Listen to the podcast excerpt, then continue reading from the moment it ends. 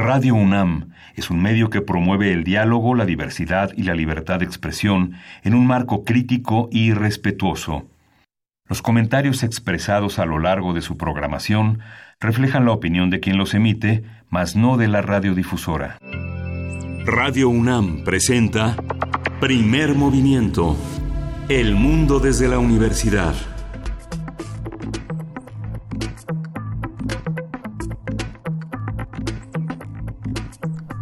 Hola, buenos días. Hoy es jueves 30 de mayo y son las 7.05 de la mañana en la Ciudad de México.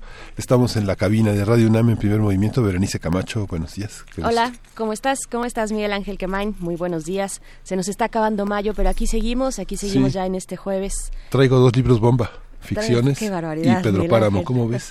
¿Crees que está Esos son de verdad bomba. Sí. hay algunos que, pues, hijo, qué, qué noticia de verdad. Eh, lo que, pues, con lo que nos fuimos a descansar el día de ayer por la noche se dio a conocer esta noticia de que por la tarde, por la tarde en el Senado el día de ayer, un libro bomba estalló en la oficina de la senadora por Morena, Citlali Hernández y pues bueno, eh, así, así como, como lo escuchan, un libro que en su interior contenía un artefacto, un artefacto explosivo. La senadora se encuentra físicamente bien, por, por fortuna, pero, pero es asombroso, ¿no? Es asombroso lo que ocurre, lo que puede llegar a ocurrir en nuestro país. Iremos, por supuesto, informando en tanto avance la investigación, en tanto se arrojen resultados de la misma. Pues sabemos que el Senado cuenta, pues, como es de esperarse, con una red de videocámaras eh, pues eh, bastante nutrida y que esperamos arrojen claridad sobre sobre este hecho. Habrá que esperar sí eh, a ver pues por qué cuáles son las razones las motivaciones de este de un acto de violencia como este. Pues hay que hay que decir que esperamos esperamos que no esperemos claridad pero pues ojalá no tenga relación con la agenda política ¿no? pública de la senadora Citlali Hernández. Ella ha empujado temas como la legalización del aborto, por ejemplo, o el matrimonio igualitario también. Eh, solo para abondar, ahondar un poco en su perfil, ella se encuentra en comisiones como secretaria en la Comisión de Anticorrupción, Transparencia y Participación Ciudadana y también es integrante, en lo general, en comisiones eh, como la de Derechos Humanos, Trabajo, Deporte, Jóvenes y eh, Relaciones con América Latina y, el Caribe. ¿no? Ese es un perfil muy eh, somero, pero sobre el trabajo que realiza la senadora Citlali Hernández, senadora por Morena. Sí, y bueno, México tuvo ayer dos escenarios internacionales eh, muy importantes. Uno que se refiere a la iniciativa Spotlight en México, que es una iniciativa eh, que permite que el gobierno de la República y la Organización de las Naciones Unidas, ONU, se unen para prevenir, combatir los feminicidios y la violencia de género en el país desde enero a abril de este año fueron asesinadas 294 mujeres, el año pasado se registraron 280 casos y bueno, se reunieron la Unión Europea, la Organización de Naciones Unidas y la Secretaría de Gobernación y se explicó una estrategia que tendrá beneficios para 2.300.000 personas de manera directa y cerca de 5 millones en cuatro años, pues se aplicará en todo el país. Es un dato interesante porque coloca a México en un escenario internacional en el que muchas de los, muchos de los objetivos de la cuarta transformación tienen lugar, como la reunión también con Christine Lagarde, que es la directora del Fondo Monetario Internacional.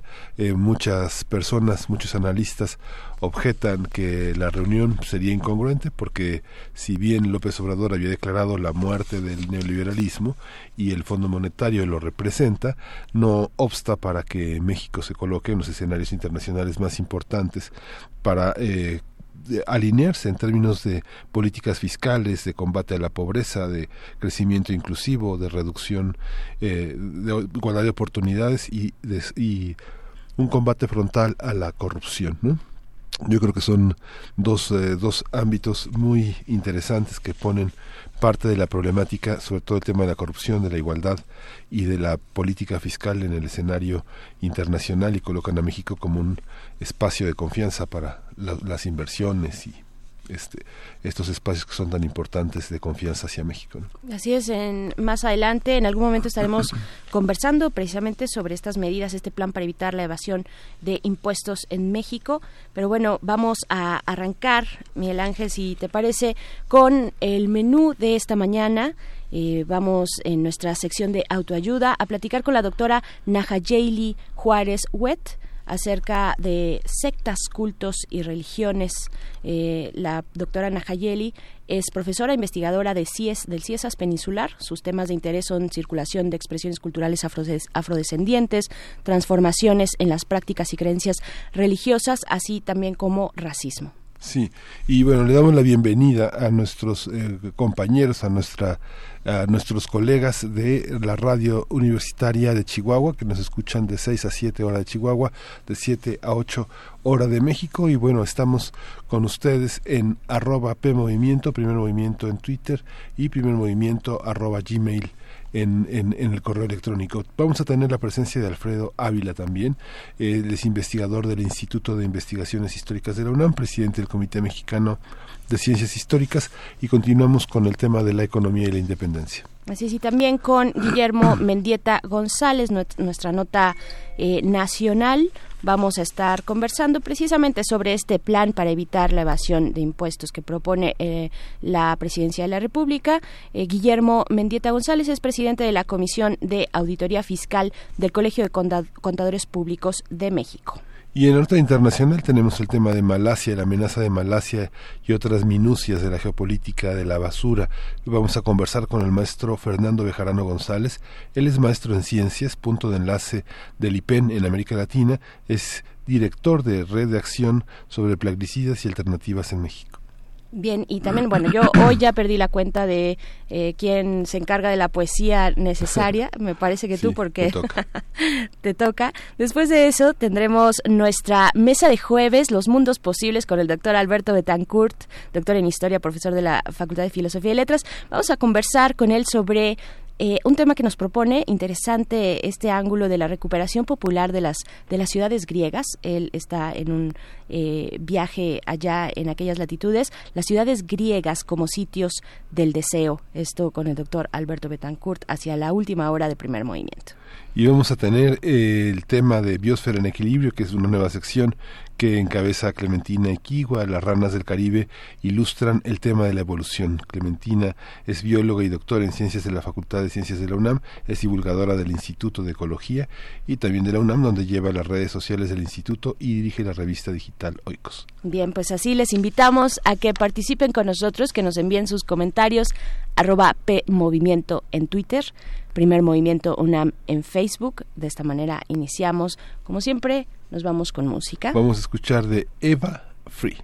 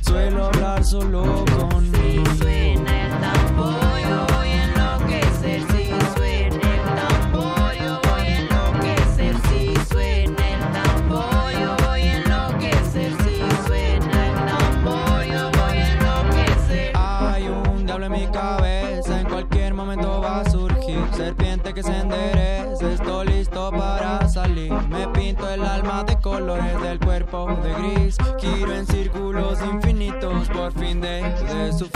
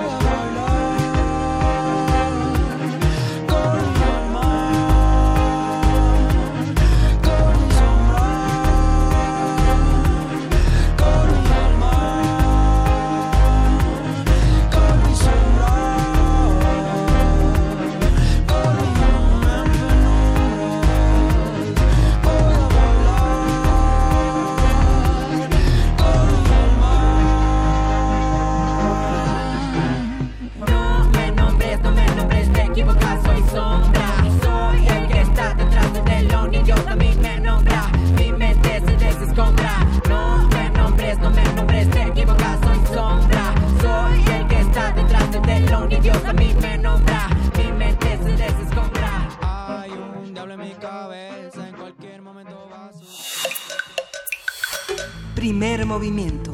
Hacemos comunidad. Jueves de autoayuda. Una, corte federal de Nueva York comenzó hace unos días el juicio contra Keith Renier, fundador de la secta Nexium, por los cargos de conspiración, de extorsión, robo de identidad, extorsión, trabajo forzado, lavado de dinero, fraude electrónico y tráfico sexual. Durante el juicio han sido escuchados los testimonios de varias mujeres, algunas de ellas mexicanas. Nexium ofrecía cursos de autoayuda con un costo muy elevado a políticos, artistas, empresarios y funcionarios públicos. Emiliano Salinas, hijo del expresidente Carlos Salinas, comenzó a operar una filial en México desde el año 2002. Desde entonces, 8.000 mexicanos han tomado un curso con esa empresa. Hay sectas que han cobrado notoriedad por su trágico desenlace como Templo del Pueblo, los Davidianos y la familia.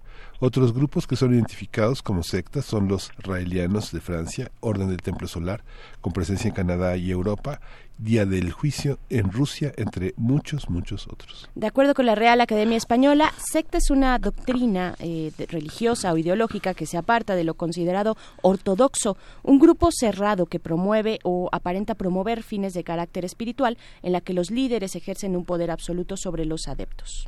La definición de culto es el conjunto de actos, eh, ceremonias en los que se expresa veneración y respeto a un ser divino o sagrado. Finalmente, el concepto de religión es un conjunto de creencias o dogmas acerca de la divinidad, de sentimientos de veneración y temor hacia ella, de normas morales para la conducta individual y social y de prácticas rituales, principalmente la oración y el sacrificio para darle culto. Conversaremos sobre estos tres tipos de asociación, cómo se distinguen, qué tienen en común y qué función cumplen en la sociedad. Nos acompaña en la línea la doctora Nahayeli Juárez Huet, profesora investigadora del CIESAS Peninsular, eh, cuyos temas de interés son precisamente la circulación de expresiones culturales, eh, en ese caso afrodescendientes, transformaciones en las prácticas y creencias religiosas, así como racismo también. Doctora Nahayeli, bienvenida, muy buenos días. Muy buenos días, Berenice y Miguel Ángel. Muchas gracias por invitarme a su programa. Un saludo a su auditorio. Gracias. Gracias, al contrario. Doctora, eh, pues primero iniciar con distinguir, distinguiendo estos tres conceptos que proponemos para iniciar esta discusión que gira en torno a esta, pues, eh, a esta noticia que se dio eh, sobre Nexium, ¿no? Estos que ofrecía estos grupos de autoayuda, finalmente esta asociación que nos lleva a preguntarnos esto, ¿qué distingue a la secta de los cultos y de las religiones? Bueno, primero, antes de pasar al concepto, al concepto, a los conceptos propiamente dichos, creo que debemos de tener un poco de cuidado de no meter todo en un mismo saco, primero. Eh, si preguntarnos verdaderamente si estos famosos grupos de autoayuda de los que están siempre en esta en estos medios de comunicación son efectivamente pues grupos religiosos, que en todo caso es el tema en donde yo trabajo. Entonces, el caso de secta, bueno, ya ustedes lo señalaron en el programa, creo que brevemente siempre ha tenido una connotación de división o ruptura en su sentido original, o sea, de un desprendimiento. Y bueno, en un inicio se utilizaba para referirse a comunidades de personas con afinidades comunes, culturales, religiosas, políticas, etcétera pero fue adoptando después otro sentido eh, y justamente este que señalaban de esta doctrina religiosa que se va apartando de lo tradicional o oficial de lo que son las religiones dominantes o mayoritarias, pero lo que es muy importante aquí y subrayar es que siempre ha tenido básicamente una connotación peyorativa y que eh, a menudo se, se definen como un error doctrinal y que se asocia a grupos de conducta peligrosa, antisocial, etcétera.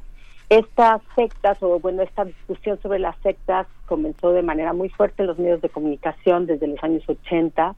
Eh, y bueno, eh, también hay que entender los contextos de la diversificación religiosa que trataban de definir al otro, que no entraba, pues que, entraba en una lucha de poder también, el definir qué era lo, lo religioso de lo que no lo era. Entonces, eh, bueno, pues efectivamente a la secta siempre se le ha asociado a una falsa religión, y bueno, además se le estigmatiza y a la gente que pertenece a las mismas se le ve como personas manipuladas, eh, que se les lava el cerebro, que son víctimas de un líder que tiene otras intenciones más allá de lo supuestamente religioso. en el caso del culto, bueno, el culto es un término que a veces se ha utilizado como equivalente a secta, a pesar de que en realidad el culto tiene que ver con una actividad de, que viene justamente de cultivar, de, una, actividad que tiene que ver con la devoción, con la veneración y con el grupo de un grupo de rituales o celebraciones eh, de carácter a veces puede ser o no espiritual, como forma de homenaje a una divinidad, un objeto, una persona. Y bueno, la religión, eh, también les invitaría siempre a pensar la religión más allá de esta visión institucional. Tenemos a menudo esta tendencia a pensar, eh, sobre todo en los medios de comunicación, en el día a día, la religión como equivalente a lo, que es la iglesia. en realidad, eh, pues la religión es un sistema de sentido y puede ser definida, como algunos autores lo han hecho, como una red de relaciones e intercambios simbólicos con figuras sagradas con lo trascendente, que se ancla también en una fe que genera sentimientos de certeza, que genera esperanzas, que da sentido a la vida, que ayuda al ánimo, que hace soportable el dolor y el sufrimiento, que da sentido a la muerte, pues que permite afrontar el vega de la vida diaria. En términos generales, digamos, estas serían eh, las tres diferencias. Sí. Esta, esta visión de las sectas, de los grupos de élite en Estados Unidos que se reúnen alrededor de universidades de enorme prestigio que se configuran en torno a un eje narcisista de grupos que se sienten exclusivos y que crean códigos personales, que crean códigos casi personales, pero que obedecen a un liderazgo que tiene unos adeptos eh, millonarios, poderosos. ¿Cómo se entiende esa influencia en Estados Unidos? Muchos mexicanos que estudian en general muchos latinoamericanos que estudian se ven seducidos por esa pertenencia a un poder que se cree internacional, que se cree este omnívodo, que se cree este omnipresente en un escenario tan poderoso como el de los Estados Unidos. ¿Cómo se ve desde México estas noticias que están pasando alrededor de estos grupos, este Nayeli? Bueno, primero que nada, yo creo que no es nuevo. Eh, hay que ver eh, qué pasaba desde los años 80 y 90 y, y, el papel además que aquí han tenido los medios de comunicación en divulgar y leer esto a estos grupos en una clave de alarma social. Entonces, eh, primero hay que entender eh, también el contexto de una diversidad o creciente diversidad de grupos eh, que pues depende también de cada sociedad cómo este, se van generando y cómo son vistos, en lo que, eh, que, que, bueno, van reclutando personas y que es una de las críticas que tienen en Estados Unidos, o sea, lo que se llaman los, todas esas controversias sobre los cultos, ¿no? Entonces, una de las cosas que se ha criticado mucho, tanto en Europa como en Estados Unidos, sobre estos grupos tiene que ver con este cuestionamiento de las formas en que van reclutando adeptos, en que supuestamente sus procedimientos son engañosos, que les lavan el cerebro, que explotan a sus miembros, eh, que dividen familias, eh, que son líderes eh, pues carismáticos pero también autoritarios. En fin, más bien yo creo que lo que ponen en cuestión, y bueno, perdón, y antes, y en América Latina estos mismos grupos han sido leídos como peligrosos eh, con un además con un vínculo y un apoyo de Estados Unidos que se aprovechan de las necesidades a veces y la ignorancia de, de la gente pobre en América Latina eh, y para bueno poder expandir su credo y en fin.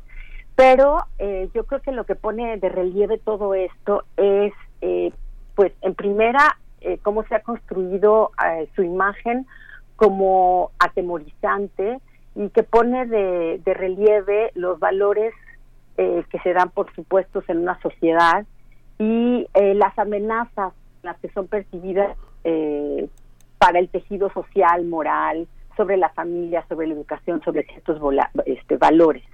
Entonces, yo creo que mucha de la visión que tienen estos movimientos y que además también hay mucha desinformación, pues son un escenario magnífico para muchos medios de comunicación que actúan de manera irresponsable muchas veces al no estar necesariamente enterados eh, sobre estos movimientos o sobre estos grupos y colocarlos a todos, como les decía, en un saco, como si estos fueran un movimiento religioso o una secta religiosa, como a mucha gente los llama, y los colocan pues en este rango de, del peligro, de la amenaza, de los manipuladores, y dejan a los adeptos como si fueran pues simples sujetos eh, que les lavaron el cerebro y que son víctimas pues de, estos grupos. Entonces, habría que eh, analizar con mucho mayor cuidado de qué grupos estamos hablando eh, y, y, bueno, ver con mucho cuidado de qué se tratan antes de poder calificarlos. Entonces, yo más bien pienso que lo interesante aquí es lo que generan más allá de lo que son propiamente estos grupos en sí muchos de ellos a veces es difícil estudiarlos por su difícil eh, acceso no para, para el análisis pero eh, aquí yo más bien pongo en cuestión eh, qué es lo que generan en, en, los medios de comunicación y por ende en la opinión pública y en la, y en la, en la, en la idea común no de la gente Claro, en esa en esa alarma que, que pues que generan eh, tiene algo que ver el cuestionamiento de que su propia existencia es un cuestionamiento tal vez al canon de una religión eh, pues que, que, que sí está permitida, ¿no? Lo permitido frente a lo negado. Puede haber algo por ahí. Sí, por bueno, qué, yo ¿por qué la alarma? ¿Por qué nos generan alarma? Sí, generan alarma como lo ha generado también esto también hay que entenderlo, repito, en este contexto, por ejemplo, que se dio cuando surgió incluso el concepto de nuevos movimientos religiosos, y ojo, no, no estoy mezclando con este caso del hijo sí. de Salinas, sino con estos nuevos movimientos religiosos que eh, era un concepto alternativo al uso de sectas, en donde se definían así a los grupos, pues, disidentes, digamos, uh -huh. o que promovían o que cuestionaban eh, la visión del mundo dominante, ¿no? En términos de, de, de, las de las religiones, ¿no? O sea, se veían como una amenaza al pertenecer a un, universo, a un universo simbólico diferente uh -huh. que no es reconocido necesariamente por la mayoría. Aquí hay también una dinámica en un campo religioso en donde también hay una lucha de poder por definir por definir qué es lo legítimo, qué es lo religioso y cómo se define al otro. Eh, bueno, Goffman decía que justamente no era tanto una cuestión de credo, sino una cuestión de perspectiva, cómo se va construyendo eh, y se va el, el estigma sobre el otro que no es o que no es reconocido o que no me reconoce eh, como eh, el dominante. Uh -huh. Entonces, aquí también tiene que ver todo este proceso construido del estigma que etiqueta a otras prácticas y a otras personas que pertenecen a lo que llaman minorías religiosas o u otros grupos que eh, no son reconocidos pues por los un, universos y agrupaciones dominantes. Uh -huh. Sí, todo se mete, todo se mete en el mismo saco, ¿no, Nayeli? Uh -huh. Como ves, A menudo en, el, en los medios de comunicación todos se meten en el mismo saco y sí les puedo, por ejemplo, platicar de esta experiencia de investigación que yo he hecho por muchos años sobre los cultos afroamericanos o las religiones afroamericanas, en donde eh, pues el tratamiento que se les ha dado en la prensa y a menudo en la vida cotidiana es de secta. La gente no los baja de secta satánica, de una secta que vino de no sé dónde, en donde tienen unas ideas que son muy equivo bueno, bastante equivocadas de lo que realmente estos grupos practican y creen y, y en fin, o sea, es, es muy claro como y muchos eh, grupos religiosos en, están en esta misma en esta misma situación.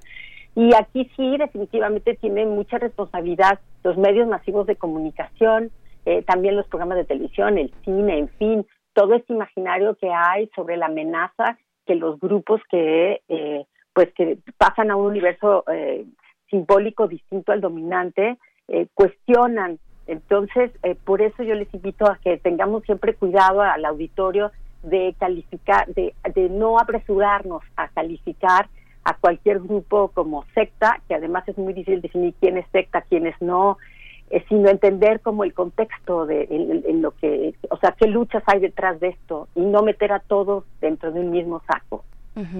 Eh, y por eso precisamente estamos consultando, estamos eh, teniendo esta conversación con la doctora Nahayeli Juárez Huet, profesora investigadora del CIESAS Peninsular, pues para distinguir, para eh, diferenciar de lo que estamos teniendo enfrente ahora. Pero también una pregunta importante sería, eh, o al menos interesante que a mí me surge, es si siempre ha sido así, si estos límites y estas barreras han estado siempre delimitadas de una manera pues tan puntual como, como lo es ahora sobre lo permitido sobre lo, per, lo, no permitido. Si tuviéramos que echar un, breve vistazo eh, a la historia, a lo largo de la historia, eh, ¿qué, ¿qué, nos diría? ¿Qué nos diría esa historia sobre la eh, convivencia entre estos grupos que se salen de la ortodoxia y también aquellos que sí cumplen con, con el canon? Bueno, yo creo que siempre ha habido un intento encontrar. Hay que recordar lo que pasó pues desde los encuentros coloniales en la colonia, cómo eran tachadas todas las prácticas de los pueblos indígenas como idólatras, como falsas religiones, como producto de la ignorancia que había que acabar, que había que erradicar. Aunque bueno, también había diálogos y ciertos y ciertas interacciones con las que pues eh, más bien eh, por, en la práctica se veían espacios de pues de esta tolerancia, ¿no? Yo creo que esto ha sido una lucha de poder histórica de definir qué es o no lo religioso evidentemente el contexto contemporáneo presenta pues nuevos retos. En qué sentido en que hay una recomposición de lo religioso que ha sido demostrada por varios investigadores en donde ya no podemos eh, pensar en la religión en términos institucionales eh, y en términos de adscripciones eh, digamos o, filiaciones. La, la religión va más allá de esto y lo que estamos viendo hoy en día es esta recomposición que tiene mucho que ver con prácticas paralelas, transversales o fuera de las instituciones que tienden a la hibridación, a la complementariedad, etcétera, que pues justamente ponen otro elemento en este en estos términos de lo de la definición de lo que es o no religioso. De ahí surge justamente todo este asunto de los nuevos movimientos religiosos para tratar de definir a todos estos grupos eh, de minorías, entre comillas, que ahora algunas son mayorías, como el pentecostalismo, por ejemplo, que en este siglo ha cobrado una importancia muy grande este eh, pues en el mundo, o sea, a nivel mundial, eh, y cómo pues van recomponiendo las relaciones de poder en estos campos. Entonces, pues hay que pensar cómo esta recomposición en el contexto contemporáneo también genera y sigue generando estas luchas eh, de poder que califican siempre a los otros, pues como las sectas, como los grupos que manipulan, como los charlatanes, como lo que no es religioso. Entonces, eh, pues en ese contexto es que ahora se generan pues estas luchas, ¿no? Sí, y hay otros grupos que finalmente son responden a formas de visibilidad de organizaciones que son fundamentalmente de relaciones públicas, que reúnen a ricos o a políticos o académicos o representantes de visiones, eh, en el caso de Estados Unidos o de Europa, de ultraderecha, que fundan partidos, que fundan organizaciones en contra de migrantes, en contra de otras eh, religiones que consideran peligrosas.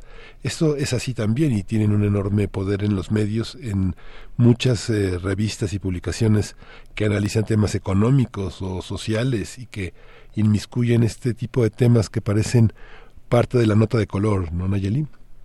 Sí, y la otra es que eh, pues hay una presencia ahora muy importante, por ejemplo, del mundo evangélico en el a nivel internacional que pues genera inquietud, o sea, es decir, eh, la presencia, por ejemplo, de la Iglesia Católica que es parte pues de la cultura, ¿no? En México la cultura católica está fuertemente impregnada en las dinámicas sociales y culturales de este país, pues a veces eh, normalizan ciertas visiones que tenemos sobre la presencia de la, de la Iglesia Católica en la vida pública, pero estos grupos evangélicos que están cobrando más visibilidad en, el espacio público, pues sí están generando eh, inquietudes y miedos muchas veces infundados. Eh, yo creo que hay que eh, leerlo también con cuidado y antes de, casarnos con todo esto que venden los medios de comunicación, pues más bien tratar de, ver en términos históricos cómo ha sido esta presencia y que estamos ante una lucha también de poder, ¿no? De quién, quién puede y quién no, por un lado. Y por el otro, la importancia de generar en México una cultura de la pluralidad, eh, que no es solamente el asunto de respetar, de, que exista una diversidad religiosa cada vez más evidente, que aunque en el censo se registra algo, creo que lo que más registra esta diversidad son los estudios sobre los fenómenos religiosos en México, que hoy más que nunca es urgente eh, tomar conciencia sobre ella para generar esta cultura del respeto a esta diversidad, o sea, lo que se llama el pluralismo religioso.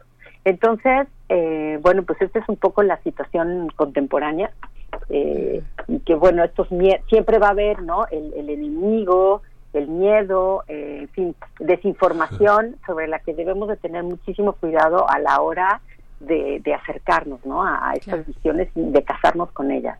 Precisamente para ir aclarando, para ir distinguiendo, para seguir eh, pues en un diálogo que nos lleve a un entendimiento también de lo diferente y de lo y de lo y del otro y de los otros. Eh, ¿cómo, ¿Cómo tenemos que acercarnos? ¿Cuál es eh, la propuesta? ¿Cómo acercarnos a este tipo de, de, pues de, organizaciones como Nexium que ha generado pues tanto tanto revuelo, ¿no? Al menos en, en una parte de la opinión pública, doctora. Sí, bueno, en primera, eh, yo no, no considero que esta, este, este grupo, o sea, es decir, yo no soy experta en este grupo, como ustedes, me enteré, ¿no? En los medios de comunicación, pero bueno, se ve esta, este tratamiento, pero antes de esto es, podemos considerar a este un grupo religioso de entrada, ¿no? Este, que está proponiendo, o sea, es decir, dentro de los, del, un poco dentro del título del programa de hoy, o sea, en el, en la clave de religiones, sectas, cultos, que ya aclaramos un poco eh, la, la problemática que generan estos conceptos y cuando y cómo son utilizados de manera bastante ligera y poco rigurosa en los medios de comunicación, eh, pues nos lleva a confundirnos. Este grupo es un grupo religioso eh, o es un, o es un grupo de empresarios que con otras intenciones. Eh, yo creo que habrá que ver ahora eh, con más cuidado los resultados que arrojen las investigaciones, pero también las investigaciones de, no solo de que hagan los medios de comunicación. Yo creo que aquí es muy importante el vínculo que debemos de tener los investigadores sobre lo social, o sea, sociólogos, antropólogos, politólogos, etcétera, eh, y nuestro vínculo con los medios de comunicación y la sociedad en general para poder comunicar los resultados de estas investigaciones.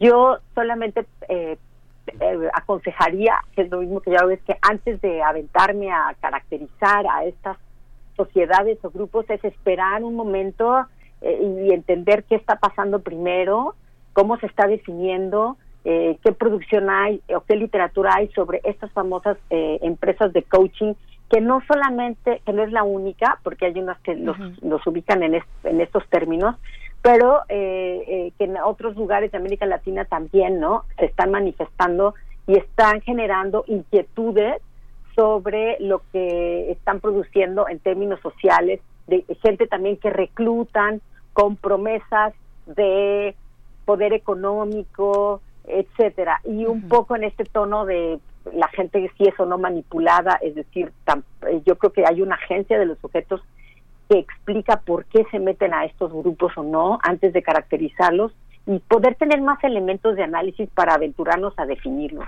Entonces yo ahorita por el momento no me aventuraría a darles una definición sobre este grupo, etcétera, sino un panorama en el que hay muchas mezclas y confusiones sobre estos estos diferentes agrupaciones y que hay que más o menos tratar de definirlos, eh, digo en términos de sus diferencias. De entrada, yo no creo que se trate de una secta religiosa, bueno, secta entre comillas, tampoco calificarla como secta religiosa, pero de como un grupo religioso que proponga una visión del mundo anclada eh, a partir de una red de intercambios con figuras eh, de lo en lo trascendente. Yo creo que se trata de otra cosa. Oye, bueno, bueno, nos cuestionan, tenemos varios cuestionamientos ya en Twitter. Hay, hay, una parte que la antropología este, considera y esta y que se ha pronunciado con una abolición hacia el a este a esa serie de términos que descalifican desde hace por lo menos un siglo la diferencia pero hay todo un conjunto de grupos que eh, eh, digamos cuando cuando señalas que es una una condición de los medios muchos medios responden a lo que aparece pues como en la realidad asociaciones registradas frente a un notario o sociedades anónimas o cooperativas etcétera que tienen un fundamento en lo real y que los medios solamente son como una especie de intermediario o que plantean desde, la, desde el amarillismo la existencia de unas prácticas que tienen que ver con eh, símiles eh, delictivos como eh, el papel de, de, la sexualidad, el papel de la alimentación, los sacrificios animales, toda una serie de elementos que han sido caracterizados en la, en la antropología, por lo menos. Pero desde un punto de vista, digamos, más eh, eh, más abierto fuera de los conceptos que ya conocemos de las ciencias sociales, por ejemplo, eh, emisiones como Pare de Sufrir o como asociaciones de, como las, eh, estas asociaciones para promover alimentos o fuentes de energía o, prácticas que alargan la juventud. No sé, pienso en prácticas que son casi religiosas o que funcionan así de coaching como lo de Jorge Vergara en, Jalisco, por ejemplo. Las este, las, este, las terapias de constelaciones, grupos que se tejen como una pirámide de, este, de adeptos que eh, sienten alivio al pertenecer a grupos que les dejan dinero, que les dejan prestigio. ¿Cómo entender esa parte? ¿Dónde nos podemos asomar? ¿Cómo podemos abordarlo?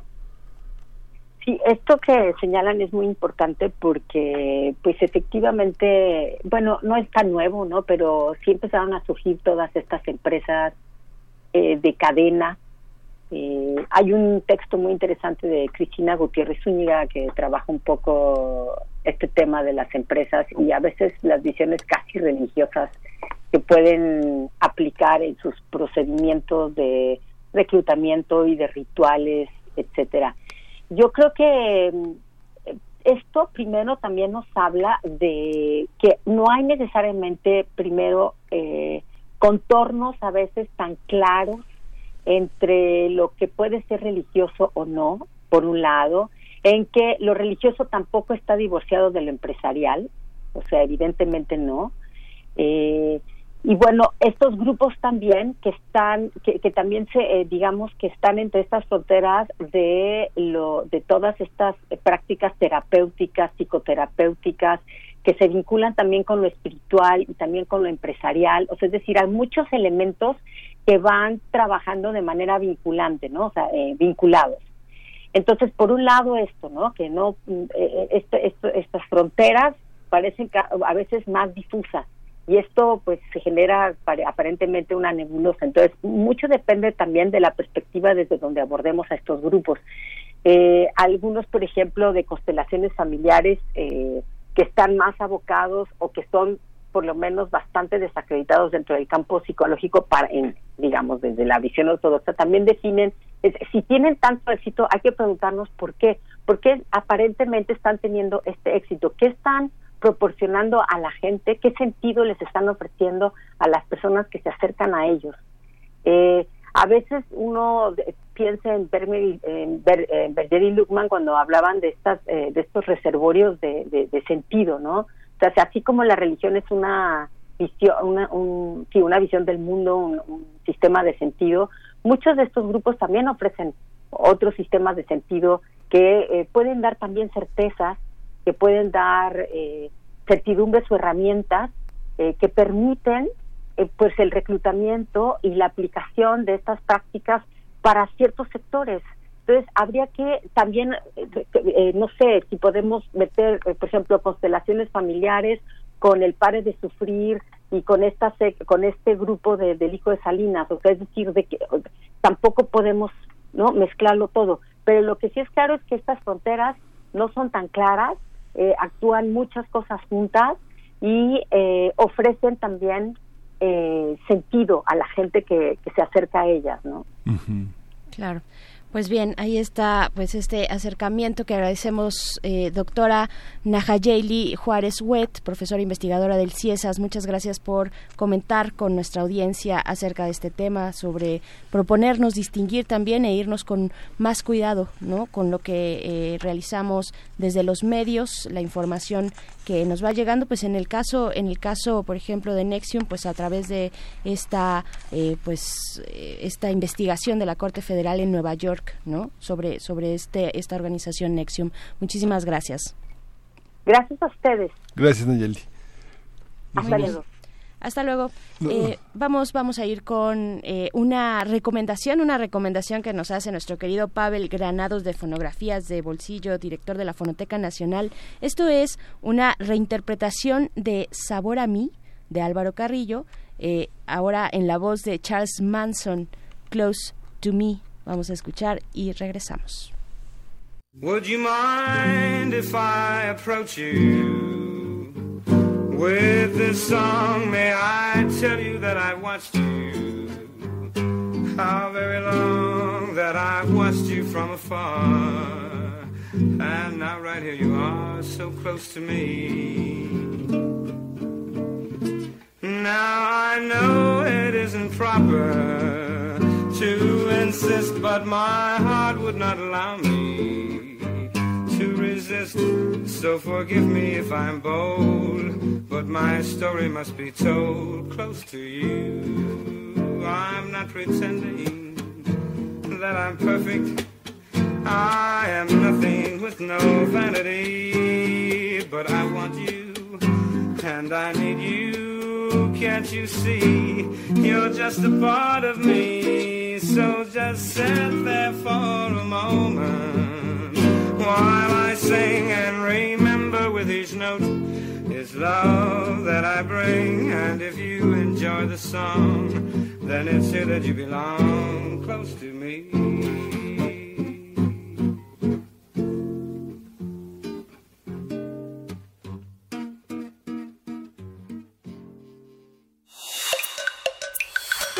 Primer movimiento. Hacemos comunidad. Historia de México. Las 7 con 45 de la mañana y ya está en esta cabina el doctor Alfredo Ávila, investigador del Instituto de Investigaciones Históricas de esta universidad, presidente del Comité Mexicano de Ciencias Históricas, para continuar, continuar este hilo semanal, esta serie de entregas, en este caso, en esta ocasión, para hablar de la economía en la independencia. Bienvenido, doctor. Hola, buenos días. Buenos días al auditorio. Buenos y sí quiero seguir con, con, este tema, pero, pero además aclarar desde, desde ahora que, que cuando hablamos de economía estamos hablando de, eh, estamos hablando de familias, estamos hablando de gente. Y, la semana pasada puse un ejemplo de lo que estaba pasando con la economía eh, a finales de la época colonial con aquel eh, eh, ranchero, aquel un ranchero que arrienda su tierra, que no es propietario y que camino a Guadalajara para vender sus productos, los pierde en un accidente y todo lo que esto ocasiona con, con él. Eh, es la vida de su familia finalmente. Son, eh, eh, son todos los productos, eran tres carretas que se perdieron y son todos los productos de un año en una época en la que no existían seguros y no existían todas estas cosas que, que hoy algunos conocemos, pero que también para buena parte de la gente tampoco existen y Miguel Ángel me lo, me lo señalaba, este es un fenómeno que sigue sucediendo con muchas, con muchas familias cuando tienen un accidente, cuando tienen algún, algún problema y que de pronto todo lo que tienes ahorrado, todos los recursos que tienes se van para subsanar, para subsanar eso y son verdaderas catástrofes familiares. Y esto es algo que empieza a suceder cada vez más frecuentemente a finales de la época colonial. Es decir, a finales de esa época de oro, que según Lucas Alamán era la última etapa colonial en la que la economía iba muy bien, los grandes hacendados ganaban mucha plata, los grandes mineros eh, no solo ganaban, sino que sacaban mucha plata del subsuelo y el comercio cada vez era más intenso con Asia y con Europa y además, eh, dada la imposibilidad de la, monarquía española de tener el monopolio, cada vez entraban más naciones a comerciar con, con Nueva España. Bueno, esa época súper dorada que nos pinta Lucas Alamán, para muchas familias fue empezó a ser una época de, eh, de problemas como los que tenía este, este ranchero. ¿Y eh, a qué se debían? Se debía a que en algunas regiones la economía cada vez estaba más monetizada. Es una economía mucho más próspera, una economía en la que los rancheros, los productores, los hacendados producen hortalizas para las grandes ciudades, tienen esos mercados que no existían 50 años antes que eh, mercados como Guanajuato, en el que hay tanta plata que eh, las familias, la, incluso los trabajadores, los trabajadores que se meten a las minas, están ganando bien, están ganando muy, buen, muy buenos pesos.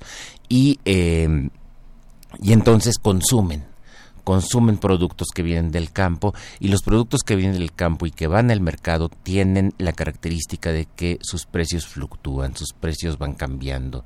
Y cuando tenemos sequía y tenemos una sequía entre 1808 y 1809, lo que sucede con los precios de los productos del campo es que van subiendo y suben todos, suben los precios de las hortalizas, suben los precios de, eh, de frutas, de verduras, pero también suben los precios del maíz Y Enrique Florescano detectó cómo los precios del maíz subieron dramáticamente entre 1808 y 1809 a niveles nunca antes vistos.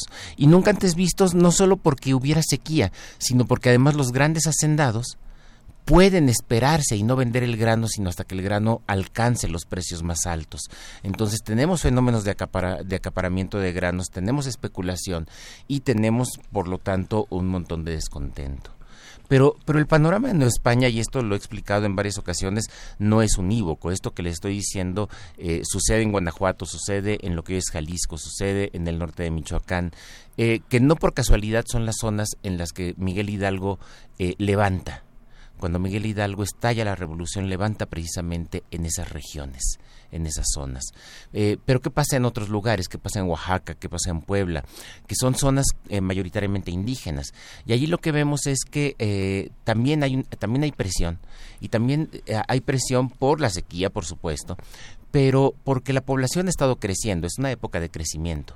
¿Y qué pasa cuando la población crece, pero las tierras de la comunidad son las mismas? Y entonces lo que vemos en muchas comunidades indígenas es que en las comunidades se acuerdan que desde hace varios años vive un español. Cuando digo español puede ser español efectivamente peninsular, europeo o, español americano, criollo de los que llamamos, que, eh, que está sentado allí y que arrienda tierras allí. Y entonces, eso que en algún momento era un acuerdo para la comunidad, de la cual sacaba algunos pesitos, pues ya a partir de este momento, con la presión demográfica, con las sequías, pues se convierte en un problema y hay que expulsar a ese, a ese español. Y también no por casualidad, cuando Miguel Hidalgo se revela, lo que tenemos en distintas comunidades, sobre todo eh, comunidades a las que no llega Hidalgo, pero eh, eh, que también tienen este fenómeno y que escuchan hablar de Miguel Hidalgo, y de pronto tenemos asesinato de gachupines. Es decir, tenemos asesinato del español que vive en el pueblo de indios que también allí eh, es una manera de liberar la presión que hay en, en estas, en estas comunidades. Entonces, eh, en, términos generales, me, sí me gustaría tener eh, en claro que la, el crecimiento económico, no necesariamente significa crecimiento económico o eh, solidez económica para las familias. Y ese es un fenómeno que vemos también eh, en, el siglo XXI mexicano. Eh, no en el caso de México, porque la verdad es que los indicadores de crecimiento de México no han sido muy, muy estimulantes, pero sí en otros países que de pronto tenemos crecimiento económico, o el México del milagro mexicano, ¿no? Este México del milagro mexicano con indicadores de crecimiento de 6% anual, pero que no, no, no, no acabó con la pobreza, no pudo, no pudo eh, reducir la, pobreza.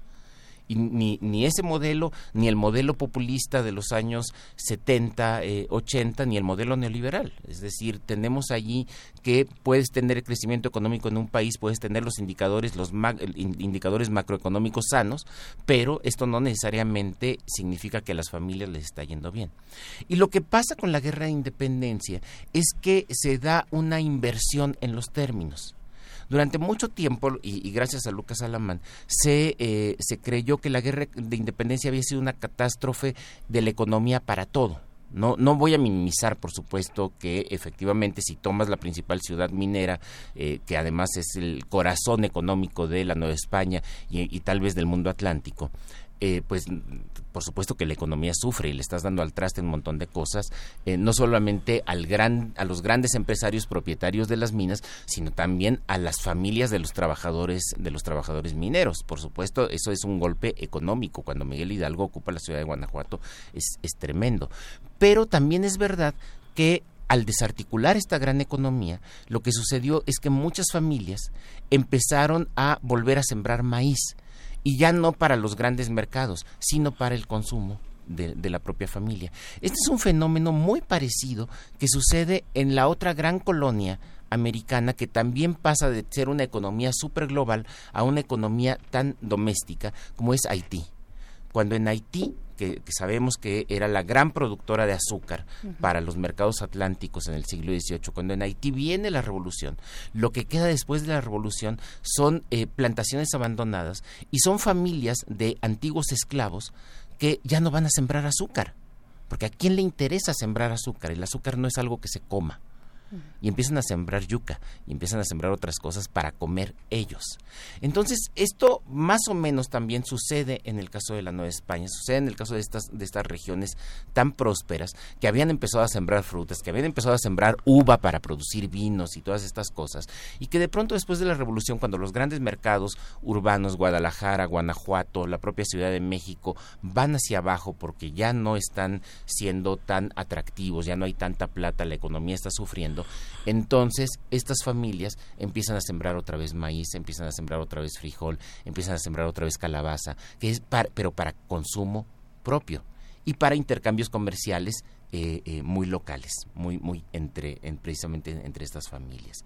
Entonces allí, allí hay un cambio que me parece, que me parece bien importante. Lo que presenciamos después de la guerra de independencia e incluso antes de, de que concluyera, ya hacia 1814, 1815, es que eh, muchas de estas grandes haciendas empiezan a fraccionarse porque los grandes hacendados se dan cuenta de que ya no tienen el control sobre sus tierras, sobre todo en Guanajuato, en Jalisco, en Michoacán, eh, digo Jalisco, en realidad Nueva Galicia en aquella en aquella época, ya no tienen el control sobre sobre esas tierras y, eh, y, las fraccionan para seguirlas arrendando, pero ahora las arrendan con, con precios que son más bien simbólicos, porque de cualquier manera no tendrían el control, o las fraccionan para venderlas, como sucede en el noroeste de Michoacán. En el noroeste de Michoacán algunas de las grandes haciendas van a ser fraccionadas y van a dar origen a las sociedades rancheras de esa región, de, de, la región de Zamora, de la región de los altos, de lo que hoy son los altos de Jalisco, y, toda esa parte que eh, eh, empieza a florecer económicamente,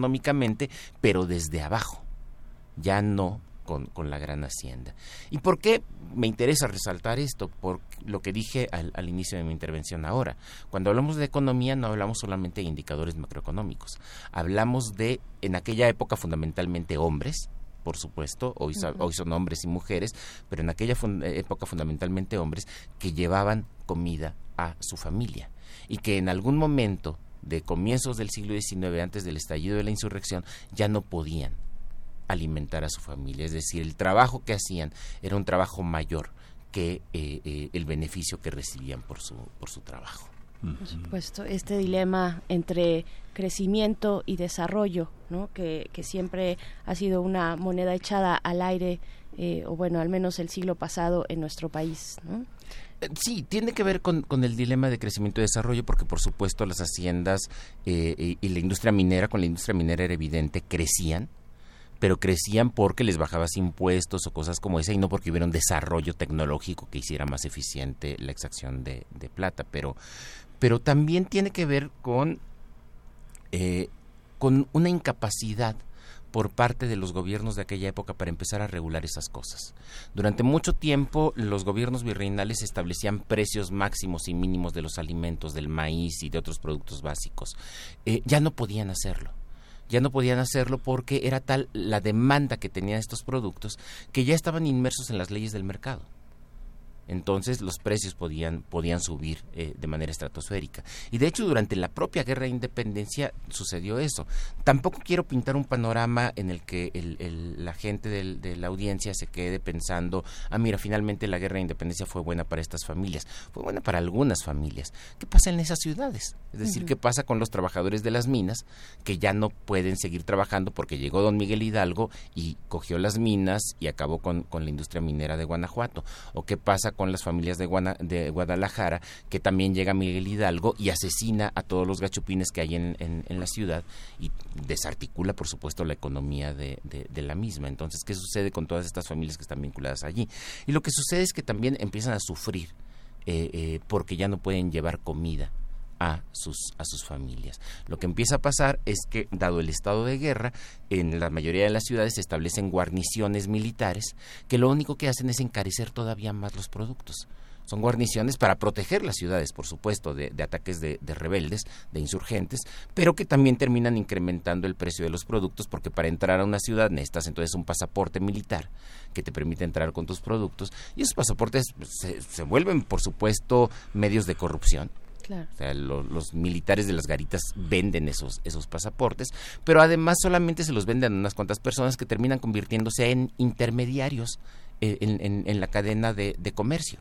Entonces los productos em, se encarecen enormemente y la gente se daba cuenta. ¿eh? Tenemos testimonios de 1812, de 1813 de la Ciudad de México, de la Ciudad de Puebla, en la que la gente sabe que los precios están subiendo por la guerra y le echan la culpa a los insurgentes. Si los insurgentes no se hubieran levantado en armas, entonces nosotros podríamos seguir con nuestro sueldo de un real al día o de dos reales al día, podríamos seguir, perdón, de, cuatro reales al, día o de un peso al día, podríamos seguir comprando las, los ingredientes para hacer chilaquiles, que es la comida más básica de, las ciudades. Ya no les alcanza para eso porque el maíz, el chile, el frijol están, subiendo, están sufriendo incrementos de precio porque se está produciendo menos en el campo, pero además porque hay intermediarios que a la, eh, a la entrada de la ciudad compran el producto y luego dentro de la ciudad lo venden a precios mucho más mucho más elevados. Este proceso de especulación durante la guerra de independencia se va a mantener ya en la época independiente y en la época independiente va a ser lo más común y que la ciudad en las ciudades exista este tipo de intermediario eh, comercial. Regatones era el nombre que les daban en aquella época. Muy bien, pues sigamos, sigamos esta conversación la próxima semana. Muchísimas gracias, doctor Alfredo Ávila, por estar aquí en la cabina de Primer Movimiento y con nuestra audiencia. Sí. Gracias. Despedimos a la Radio Universitaria de Chihuahua. Nos escuchamos mañana. Vamos a la segunda hora. Síguenos en redes sociales. Encuéntranos en Facebook como Primer Movimiento y en Twitter como arroba PMovimiento. Hagamos comunidad.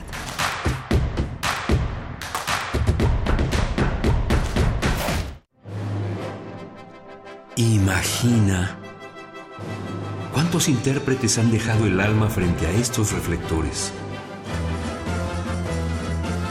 ¿Cuántas veces recorrieron las páginas de sus más de 9.000 partituras?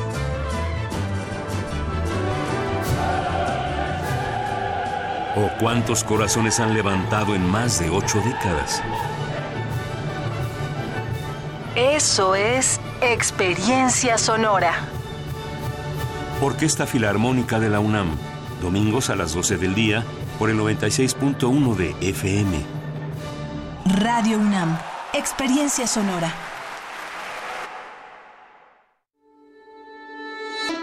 Ai Weiwei. Restablecer memorias. Restablecer memorias. A pesar de la distancia geográfica, el artista de origen chino explora los traumas de las experiencias de China y México en un relato que apela a la obligación de construir la memoria social. Museo Universitario Arte Contemporáneo, MUAC, en Ciudad Universitaria, del 13 de abril al 6 de octubre. Este es un momento de alegría para todos, porque iniciaremos un cambio verdadero por la vía pacífica es un momento histórico para el pueblo de México. Los gobernantes electos de Morena estarán a la altura y serán ejemplo de honestidad, austeridad y eficiencia. Los legisladores y funcionarios estarán al servicio de la nación. Morena gobernará para todos. Gracias por tu voto. Juntos haremos historia. Morena, la esperanza de México. En el año 420 a.C., un hombre pasaba horas tratando de resolver los enigmas orgánicos del ser humano. Hoy, gracias a él, lo último sobre investigación y salud llegará a tus oídos. Hipócrates 2.0. Investigación y vanguardia en salud. Escucha esta serie coproducida por el Programa Universitario de Investigación en Salud y Radio UNAM todos los martes a las 18 horas por el 96.1 de FM. Radio UNAM, Experiencia Sonora.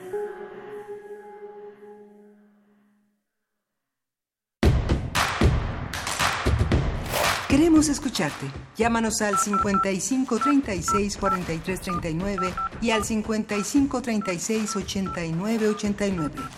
Primer movimiento Hacemos comunidad.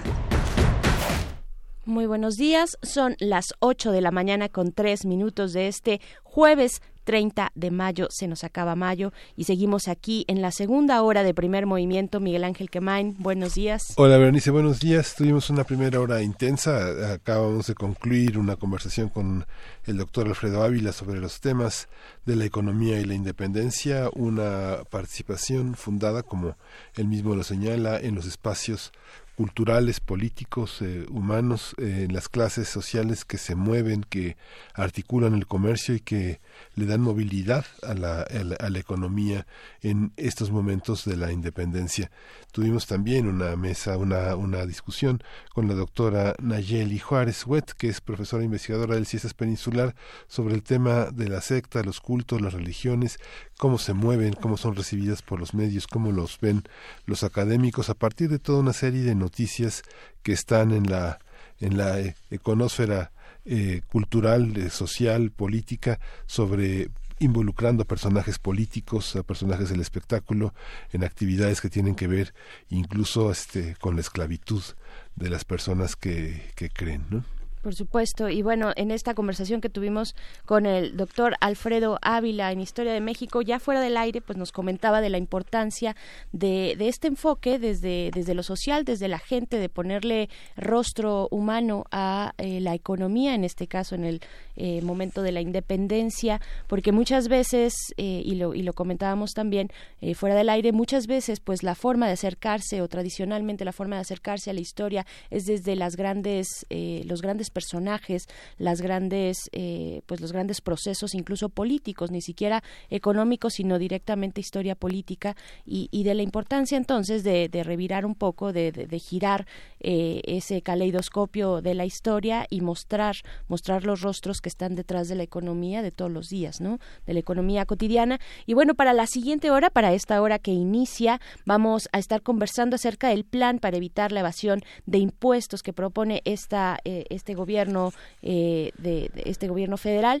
Esto con el comentario de Guillermo Mendieta González, presidente de la Comisión de Auditoría Fiscal del Colegio de Contadores Públicos de México. Sí, le damos le vamos a dar la bienvenida a la radio Nicolaita en la ciudad de Morelia, donde más se escucha, pero también en la transmisión que nosotros tenemos eh, vía internet en esta en este enlace que hacemos con esta universidad tan importante en México. Estamos con ustedes, estamos con la Universidad Nicolaita de 8 a 9 de la mañana y también vamos a tener en la nota internacional al maestro Fernando Bejarano González, quien nos hablará sobre el tema de Malasia y otras amenazas en esta geopolítica de la basura.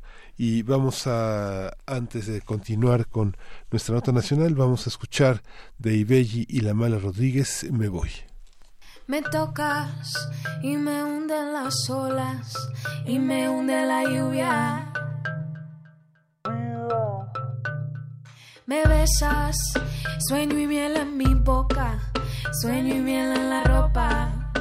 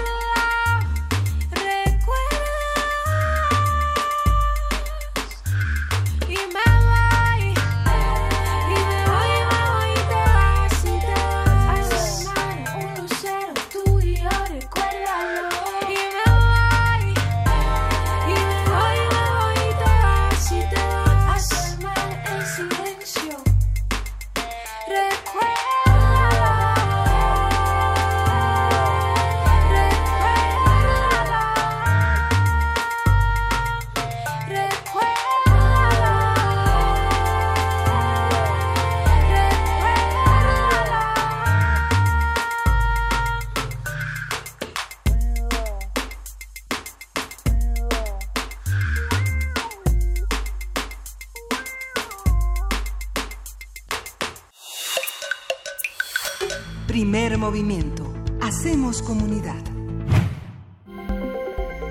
Nota nacional. El presidente Andrés Manuel López Obrador firmó un decreto para terminar con la condonación de impuestos.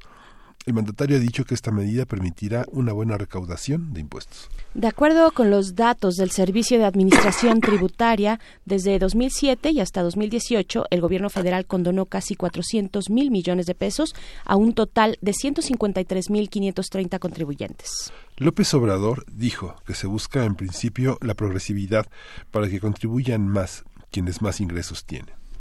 En principios, a principios de mes, el SAT informó que con corte al 30 de abril se presentaron más de 5.5 millones de declaraciones anuales de personas físicas del ejercicio fiscal de 2018, lo que representó un aumento del 12% respecto a las declaraciones presentadas con, con el corte al vencimiento de 2018. Vamos a hacer un análisis de este plan anunciado por el presidente, qué significa, cómo se pone en marcha, qué implicaciones tendría para, la, para el horizonte fiscal mexicano. Y está con nosotros el contador Guillermo Mendieta González. Él es presidente de la Comisión de Auditoría Fiscal del Colegio de Contadores Públicos de México. Bienvenido, Guillermo. Empezamos por el tema de la, del, del decreto del presidente para la condonación de impuestos. Sí, con todo gusto. Muy buenos días a todos y a tu audiencia. En efecto, el pasado, en pasados días, el Ejecutivo Federal eh, firmó un decreto presidencial en el cual deja sin efectos decretos anteriores sobre la no condonación de impuestos o más bien en esos años de la condonación de impuestos eh, y en este caso es la sobre la no condonación de los impuestos. Partiendo de ese hecho es importante desde mi punto de vista aclarar que dichos decretos anteriores y que mencionaba en el primer punto eh, del decreto pues tenían ya una vigencia solamente de un año porque estos se publicaron en la ley de ingresos de la federación en sus ejercicios del 2006 que entraron en vigor en 2007 con el periodo sexenal del presidente Felipe Calderón y en el caso del, presidente Enrique Peña Nieto en la ley de ingresos del 2013. Entonces, eh, desde mi punto de vista, el primer punto de dejar sin, efe sin efectos los decretos anteriores, pues no tenía razón de ser debido a que pues solamente se publicaron durante la ley de ingresos de esos años y pues como sabemos la ley de ingresos es de vigencia anual. Claro. ¿De qué estamos hablando? ¿Qué es, ¿Qué es? Y para empezar también, ¿en qué consiste la evasión fiscal? ¿Qué tipo, cuáles son los tipos que se están reconociendo en este contexto también? Bueno, hay que reconocer que la evasión fiscal es el acto que el contribuyente ya sea registrado o no en el registro federal de contribuyentes, eh, eh, deja de pagar eh, teniendo la obligación de hacerlo, derivado de un ingreso que para él es, o para el efecto del, del SAT es un ingreso acumulable. Y esa evasión, o ya sea que deja de pagarlo o paga una tasa menor. Entonces, eso es un tema de consideración de evasión fiscal.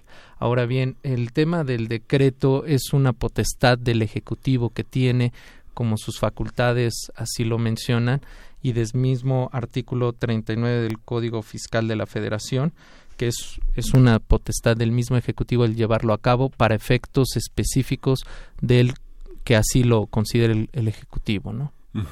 Esta facultad del Ejecutivo se ha ejercido en otros sexenios, digamos, hay una, hay una amistad, digamos, eh, con las empresas para que no paguen, para que sea más fácil su vida en México? ¿O lo que pasa con Eh, eso? Bueno, no os podría responder claramente si hay una amistad o no, pero Un guiño, un guiño tal vez. tal vez no. o sea, ¿a no. quién se le perdona, digamos? Se le perdona a quien se quiere, ¿no? No, bueno. A quien se comprende, a Ah. quien se le facilita algo que será en beneficio de ambos. o Yo, yo de creo, alguien. de hecho, el decreto habla en, gen- en forma general, ¿no? O Ujú. sea, no, no hace distinción entre grandes empresarios o grandes empresas o personas físicas influyentes, sino habla en general, habla de pequeños, medianos y grandes contribuyentes. Eh, de hecho, tan es así que, pues, es una ley que se publica en el Diario Oficial de la Federación y que se puede acoger cualquier contribuyente si éste existe. Eh, obviamente, pues, es de llamar la atención, no es lo mismo un crédito de 10 mil pesos que se puede condonar, acogiéndose a este beneficio, que un crédito de miles de millones de pesos. Obviamente el monto pues implica una razón de ser y pues también el tamaño del contribuyente pues también tiene el, crédito fiscal o el impuesto a pagar. Eh, pero esto creo que al ser generalizado el beneficio es para todos. Ahora bien, el decreto en general eh, busca un beneficio para el gobierno el gobierno en turno ¿Por qué? Pues si nos ponemos a pensar y ver los últimos tres decretos en esta materia que fueron en el sexenio de Fox, en el sex- sexenio de Calderón y en el sexenio de Enrique Peña Nieto, fueron a inicio de ellos. Mucho de esto se pudiera entender como una forma de generar o recaudar más impuestos para llevar a cabo proyectos o, o empezar a llevar a cabo proyectos de su, de su sexenio, ¿no?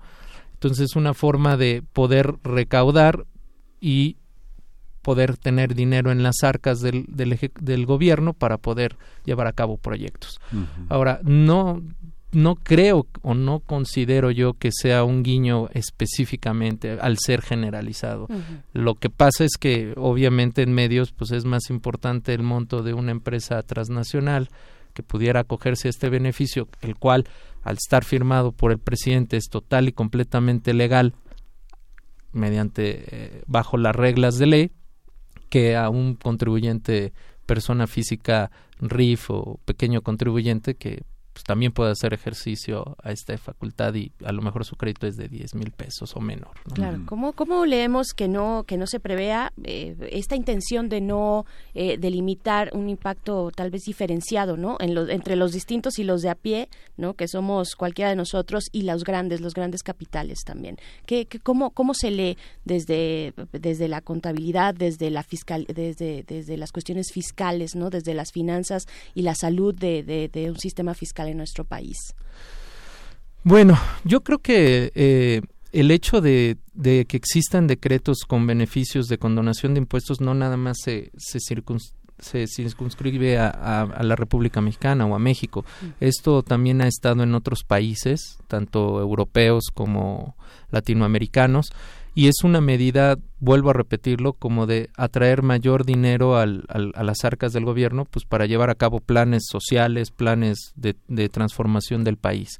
O sea, yo desde mi punto de vista no lo creo tan malo siempre y cuando este eh, dé un impacto generalizado y, y traiga y que el dinero que se recauda en verdad vaya para efectos del, de los propósitos que el ejecutivo y el y el país necesitan. En Estados Unidos, eh, el tema de los impuestos puede modificar una elección. En México Así no. es. O sea, hay, hay una hay una parte de los impuestos son muy pocos los eh, los este los eh, contribuyentes cautivos de alguna manera respecto a la posibilidad de que la inversión fiscal este modifique el rumbo del país. Cuando se habló en gran parte de los medios más influyentes sobre la condonación que hubo de los ejercicios anteriores, eh, no se no se particularizó en el contenido, no se matizó el contenido de estas deudas. Muchas de ellas son incro- incobrables y muchas prescriben.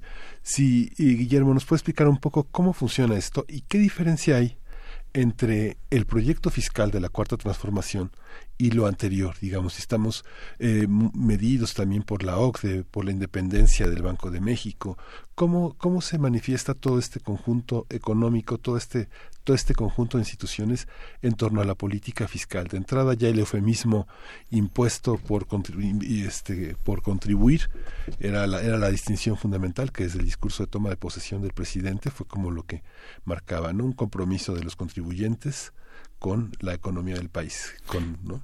Sí, así es. Bueno, eh, empezando por el primer punto que, que, comentas, creo que es muy interesante y muy importante que, que hay que analizar y es por eso que en, el sexenio del presidente Enrique Peña Nieto hubo un importante avance desde nuestro punto de vista como colegio o como instituto eh, que, que valoramos y vemos esa parte fiscal, hubo un crecimiento importante de la base de contribuyentes. Tan es así que desde el 2014 a la fecha hubo hasta el bueno 2018 hubo un aumento importante de los impuestos donde se rompieron récords de recaudación. Eso también habla de que, eh, como bien comentas, el, el rumbo del país en una elección en México, lamentablemente o benéficamente, como lo quieran ver, no lo marcan los impuestos como en otros países. Pero eso también tiene que ver con una influencia en que también hay una base contributiva evasiva que no está registrada en el registro federal de contribuyentes. Eh, eh, trabajadores este ambulantes o, no registrados no entonces eso obviamente pues no no no eh, a ese a ese gran grupo de personas pues no no el, cuando hablan de temas de impuestos pues realmente no es algo que les interese. Tal vez otros temas como los sociales son los que más le pueda interesar a ese a ese grupo de personas. Ahora bien respecto a ¿Cómo influye eh, el tema de la cuarta transformación que está llevando a cabo el actual presidente de la República en el tema fiscal? Pues creo que es un tema que, que hasta el día de hoy no ha habido cambio, tan es así que no hubo una reforma fiscal, él mismo lo comentó, al menos creo que los primeros tres años no iba a haber aumento de impuestos o nuevos impuestos. Eh, eso denota también que está utilizando de base lo que en la última reforma fiscal importante de gran calado que hubo en México fue en 2014, donde se redujeron muchos beneficios para personas físicas en relación a deducciones, como también otros nuevos esquemas de fiscalización. Lo que creo yo que tanto en el sexenio pasado como este, lo que está apostando el, en materia fiscal el gobierno es a la tecnología para su fiscalización a pequeños, medianos y grandes contribuyentes. Eh, entendemos temas de auditoría electrónica, los famosos modificaciones en CFDIs, eh, revisiones eh, del, de materia de fiscal como pudieran ser estados, estados de cuenta, eh, el tema del WIF, obviamente con el tema del cohecho y, y prevención al lavado de dinero. O sea, son muchos temas que hoy en día en, las portadas de revistas y periódicos están muy en boga, el tema de prevención al lavado de dinero, cohecho y, corrupción, ¿no? Entonces, si, nos, si, si vamos viendo ese esquema de cómo ha venido evolucionando desde el 2012, 2013, eh, fuertemente en el sexenio anterior, con la evolución de los comprobantes fiscales digitales, eh, y el amarre entre el sector financiero y este, nos podemos detectar que es donde ha habido un aumento mayor de recaudación en este país. Tan es así que ha sido reconocido México como un promotor o punta, o punta de lanza en materia de comprobantes fiscales digitales que ni en Estados Unidos, ahora sí que ni Trump lo tiene, ni tampoco Obama, en materia de comprobantes fiscales digitales. Y en, y en Europa, nuestro nuestro ejemplo de comprobantes fiscales digitales también se está viendo replicado. Entonces, y en América Latina también, países como Perú, Guatemala, eh, están queriendo copiar este nuevo esquema que para nosotros desde el sexenio, en inicios del sexenio de Fox, con la firma electrónica avanzada, en su momento llamada FIEL, FEA y etc., eh, ya en Guatemala, en con compañeros que tengo y hemos intercambiado ideas, en Perú también, ya están copiando este mismo esquema. Obviamente la OCDE eh, ha tomado de base a México para replicar en materia fiscal muchos de estos conceptos. Contabilidad electrónica, eh, comprobantes fiscales digitales, auditorías electrónicas, eh, una facilitación de los medios electrónicos para poder llevar a cabo una fiscalización más directa, concreta detallada, hasta yo diría quirúrgica, con tiempos cortos de, de revisión para que ello evite, como en un principio de, de costos, maximizar los, las utilidades minimizando los costos y gastos. Porque al, al tener un, anteriormente una auditoría llevaba hasta dos años, año y medio, implicaba un, una- un importante recurso en humano y económico para poder detectar ciertos números o no- al no alcanzar a ver todo el panorama de- del contribuyente. Hoy en día, eh, con las DIOTs, con las declaraciones informativas de operaciones con terceros, con la contabilidad electrónica, con los FDIs que ya vienen con el concepto, el, el dato, la unidad, la clave, el monto, el IVA desglosado, vamos, los cruces ya los hace una máquina.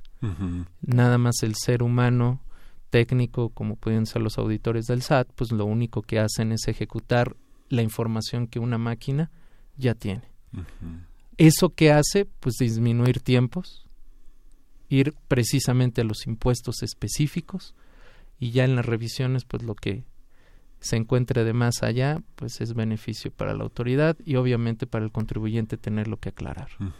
¿La, dedu- ¿La deducibilidad es un mito o continúa siendo como una prerrogativa que tiene el contribuyente para aligerar sus, sus contribuciones? Eh, bueno, es... Con, con esta especificidad quirúrgica, ¿no? Que es Ajá. prácticamente un mercado muy especializado, donde países donde mucha gente hacemos de todo, este, están los rubros de una, de una especie como de una personalidad totalmente atomizada, fragmentada en algo que en el papel eh, es, es, es- es muy claro, que puede llevar hasta una jornada de siete horas o unos cuantos minutos para alguien que trabaja en una empresa muy doméstica, por ejemplo, ¿no?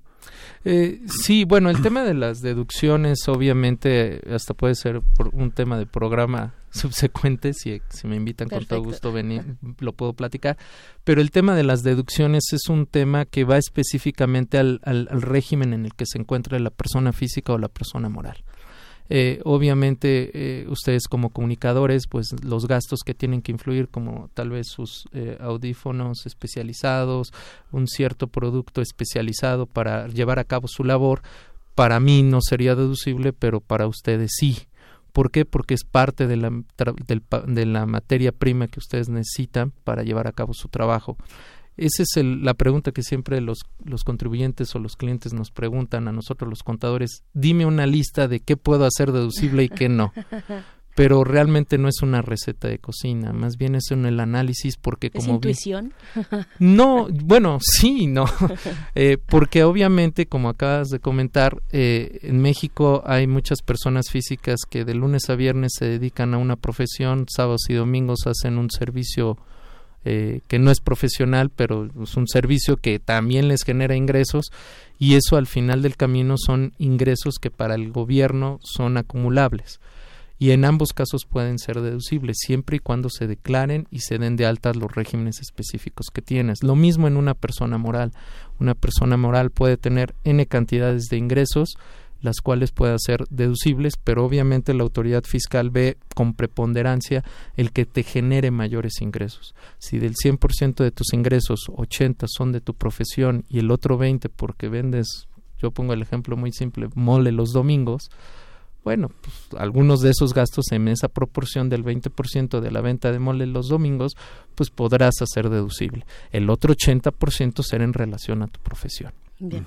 Pasemos de, de lo muy local del mole, del mole cotidiano, este, a, a lo regional. Sí, claro. Eh, vamos, eh, yo quiero preguntarte acerca de la evasión fiscal en este en este tema de la evasión fiscal, eh, Guillermo Mendieta, que cuál es la relación y la comunicación que puede tener eh, México regionalmente eh, para para precisamente frenar para frenar eh, pues la, evasión fiscal. Estoy pensando en un tema pues tan simbólico y representativo como Panama Papers, por ejemplo, ¿no? Uf, ese es un tema muy, muy amplio, pero con todo gusto lo comento. Eh, la evasión fiscal, obviamente, son eh, benefici- eh, son formas de poder eh, la autoridad detectar estructuras muy estilizadas como la que acabas de mencionar, que he de, men- he de comentar que eh, no son malas. Mismo en su momento el anterior jefe del SAT, Aristóteles Núñez, comentó claramente que el- los contribuyentes, el tener su dinero fuera del país no es un delito. el delito es no declararlo.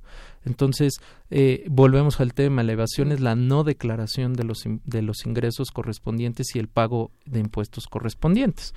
Pero tú puedes tener tu dinero, ya sea en regímenes preferenciales como Islas Caimán, como Islas Vírgenes o algún otro país que tenga una tasa impositiva menor a la de México, la cual pues es un, es un modo de traer inversión y eso es respetable como también este el hecho de decir si si se declara o no, o sea, los intereses que se pudieran generar derivado del ingreso del dinero que se encuentre fuera del país, si lo declaras en México, vamos, es totalmente claro y, y- y transparente, no hay ningún problema.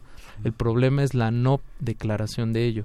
Y derivado de eso, eh, surge la segunda pregunta que, que nosotros lo- como auditores, como contadores o como la autoridad fiscal lo puede ver es, ok, si ese dinero no lo declaraste, la pregunta es ¿de dónde proviene? Que esa es otra pregunta distinta que va en relación con la prevención al lavado de dinero, porque el dinero que no se declara puede quedar en suspicacia que es un dinero que no sabemos el origen de este de dónde provenga y la y eso es un tema que que la autoridad fiscal hace y, y se divide en dos. Una cosa es la, prevención y el lavado de dinero que podría decir explícame el origen del dinero y otra la evasión de impuestos que es pagar los impuestos correspondientes a ese dinero. Pudieras pagar esos impuestos, pero no te has quitado del origen de la explicación del dinero, ¿no? Que ese es en torno al tema de los Panama Papers, que a lo mejor muchos de esos eh, eh, que estaban en la lista, pues el problema no era pagar el impuesto, el problema era explicar el origen del dinero. Ahí este, estuvo ayer Cristina de la directora del FMI, y dijo eh, respecto a la política fiscal que la consideraba prudente. ¿Qué quiere decir eso cuando viene de una autoridad como internacional, como el Fondo Monetario Internacional? ¿Qué significa calificar al gobierno de México de prudente? Bueno, prudente en el sentido que está tomando todas las medidas necesarias para, uno, evitar o eliminar la evasión fiscal y dos, con el tema de la unidad de inteligencia financiera, eh, prevenir el lavado de dinero, lo cual eso también implica en mayor recaudación y también me imagino que el comentario de Christine Lagarde ah, respecto a, que la política fiscal y monetaria de México es prudente porque también la idea es no aumentar nuestra deuda externa y eso lo ha dicho el presidente desde la toma de protesta de él, que no iban a aumentar la deuda externa y al contrario la iban a disminuir. También por eso los recortes que ha habido en gasto corriente. Pero al final del camino todo eso es una prevención a- a- a- y un beneficio para poder llevar a cabo todos los proyectos que el país necesita. Claro. Pues ya para terminar esta conversación, Guillermo Mendieta, presidente de la Comisión de Auditoría Fiscal del Colegio de Contadores Públicos de México, pues cuáles son los retos que tiene este gobierno en cuanto a su política fiscal, así como muy puntualmente, cuáles alcanzas a ver. Bueno, los retos que creo yo es tener mayor este registro de los contribuyentes, es decir, aumentar la base de recaudación para evitar el tema de segmentar a los que siempre les deben de cobrar y con justa razón se quejan, eh, eh, porque pues hay mucho comercio informal. Entonces es aumentar la base de contribuyentes. Dos, seguir con las políticas de, de recaudación como lo han llevado a cabo con utilizando sistemas tecnológicos, lo cual ha dado resultado en una mayor recaudación. Tres, eh, desde mi punto de vista, y es un, un tema que hemos platicado sobre todo en el seno de, de, del- de la profesión, eh, gente especializada dentro de las filas de la autoridad. Obviamente, eh, de nada sirve tener los dos puntos anteriores si en el tercero la persona que te revisa no es una persona especializada con, en la materia. Creo que eso es algo que, que, que, que veíamos en las anteriores administraciones de gente muy especializada. Y cuatro, obviamente lo que se recaude, eh, pues utilizarlo para el beneficio del país. ¿La, la austeridad siempre es buena? Y digo, independientemente de cómo se reparta, de dónde cortes, dónde pegues y demás, es una buena idea la austeridad. Eh, depende. Yo diría que depende porque si la austeridad es buena, si en verdad hemos hecho un gasto excesivo. Porque eso lo que va a recortar es gastos excesivos y superfluos para entonces canalizarlos a otros que se necesitan. Pero si solamente la autoridad es recortar y no invertir, entonces no le veo nada de bueno. Pues muchísimas gracias, Guillermo Gracias. Mendieta eh, González, presidente de la Comisión de Auditoría Fiscal del Colegio de Contadores Públicos de México. Gracias por estar en primer movimiento y que no sea la última vez que. Claro que sí, con mucho gusto estaré aquí cuando me llame. Y nos vamos, nos vamos a escuchar música, nos vamos a escuchar de Salud Salón, una interpretación de este gran compositor que es Astor Piazzolla con Adiós Nonino.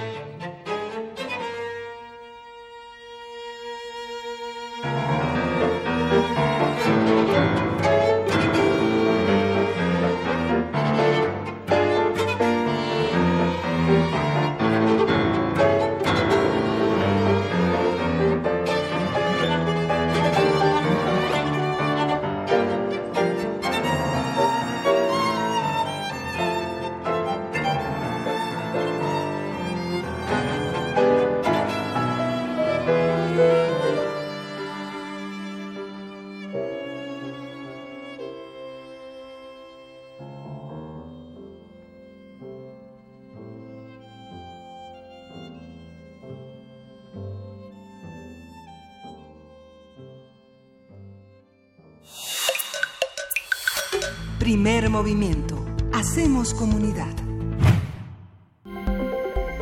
Nota Internacional. Malasia anunció que devolverá 3.000 toneladas de basura plástica no, recicla- no reciclable a, países, a sus países de origen debido a que fueron importados de forma ilegal. En abril pasado, el gobierno del país asiático devolvió a España cinco contenedores de plástico y se prepara para el envío de 10 contenedores con 450 toneladas a Estados Unidos, China, Australia, Canadá, Japón, Arabia Saudí y Bangladesh. Yi Bijin, ministra de Energía China, de Energía, Ciencia, Tecnología de Medio Ambiente y Cambio Climático de Malasia, dijo que en estos desperdicios se ingresaron de manera ilegal y violan una enmienda hecha recientemente al Convenio de Basilea que prohíbe la exportación de residuos tóxicos de países desarrollados a otros menos desarrollados. Malasia, Filipinas e Indonesia se han vuelto el destino de los residuos plásticos no reciclables, desde que a finales de 2008 el gobierno chino prohibió la importación de estos materiales. A partir del anuncio de Malasia sobre el paro de recepción de la basura internacional, hablar sobre estos arreglos, cómo funcionan, entre quiénes se realizan y cuál es su pertinencia en el escenario ecológico actual, está con nosotros para hacerlo el maestro Fernando Bejarano González. Él es maestro en ciencias, punto de enlace de LIPEN en América Latina, director de RAPAM, de la Red de Acción sobre Plaguicidas y Alternativas en México. Bienvenido, Fernando. Muchas gracias por estar con nosotros. Buenos días, este Miguel Ángel y Berenice. Suena muy lógico no recibir basura ajena, ¿no? Sí, yo pienso que em, ha estado mal, han hecho una Filipinas ha hecho una decisión correcta en rechazar y exigir el regreso de precisamente de hoy 30, digamos, ayer en el tiempo de, de Filipinas se regresaron 69 contenedores que habían entrado al país de manera ilegal eh, porque habían estado entrando declarados como desechos plásticos para el reciclaje y bajo esta forma en- entraron en realidad pues desechos contaminados eh, no plástico limpio sino contaminado con sustancias tóxicas además de residuos electrónicos. Fueron esta decisión de regresar estos eh, estas toneladas de de residuos, pues son el resu- resultado de, de seis años de, de lucha y de denuncia. Es un también se puede interpretar como un triunfo de las organizaciones dedicadas a monitorear todo este tráfico de res- residuos peligrosos. Desde, mm, si podemos hablar de los antecedentes, de, de precisamente en el boletín de prensa que han dado a conocer las organizaciones que han estado siguiendo este tema desde Filipinas, nos indican que entre 2013 y 2014 103 contenedores con más de 2.400 toneladas de basura de Canadá arribaron en Filipinas precisamente declaradas falsamente como plástico para reciclaje. Claro. Esto, esto pues este se debe interpretar también, como dice bien la nota, en el contexto de la presión que y el los mercados que están buscando este alternativas es para em, dada que China desde 2018 cierra sus puertas a la importación de la mayoría de los plásticos. Entonces, todos estos plásticos provenientes de los países en desarrollo, pues ahora buscan entradas eh, distintas y los eh, brokers, los traficantes de estos desechos, pues aprovechan eh, la debilidad de otros países para eh, meter estos residuos bajo esta forma del reciclaje. Se aprovecha la debilidad, se aprovecha esta diferencia, esta distancia, ¿no? Entre países eh, ricos que generalmente pues eh, producen grandes cantidades de desechos de distintos tipos, pero debe haber un, un marco también regulatorio, una línea eh, en la que nos estamos moviendo, ¿no? Una línea que nos dicta eh, qué se puede recibir y qué no, qué países envían y qué países pueden eh, recibir y con qué capacidades cuentan para su reciclaje, ¿no? Efectivamente, el digamos el marco internacional, el convenio internacional que regula este movimiento transfronterizo de desechos peligrosos es el convenio de Basilea. Este es un convenio adoptado en el seno de la Comunidad Internacional de Naciones Unidas en, en 1989, es decir, tiene ya 30 años, y precisamente daba cuenta de este, de este problema, ¿no? La, la exportación de residuos peligrosos de países desarrollados a no desarrollados en el lenguaje de hace unos años, es decir, desechos sobre todo de Estados Unidos o de, de Europa que van a países de África, América Latina, Asia, sin que ahí eh, pueda haber condiciones suficientes para garantizar un uso adecuado y es un, un vertedero, ¿no? Para mm, para prevenir estas esta esta situación se han ido eh, desarrollando recomendaciones técnicas para el tratamiento de distintos tipos de residuos, pero sobre todo se mm, se aprobó desde hace ya muchos años, más de 20 años, una propuesta que no ha podido ser ratificada, que es precisamente la prohibición del el envío de residuos para peligrosos para vertederos o para incluso para reciclaje de países miembros de la Organización para la Cooperación y Desarrollo Económico a países no miembros. Esta lo que se conoce como la, la, el- la enmienda de la prohibición OCDE no OCDE.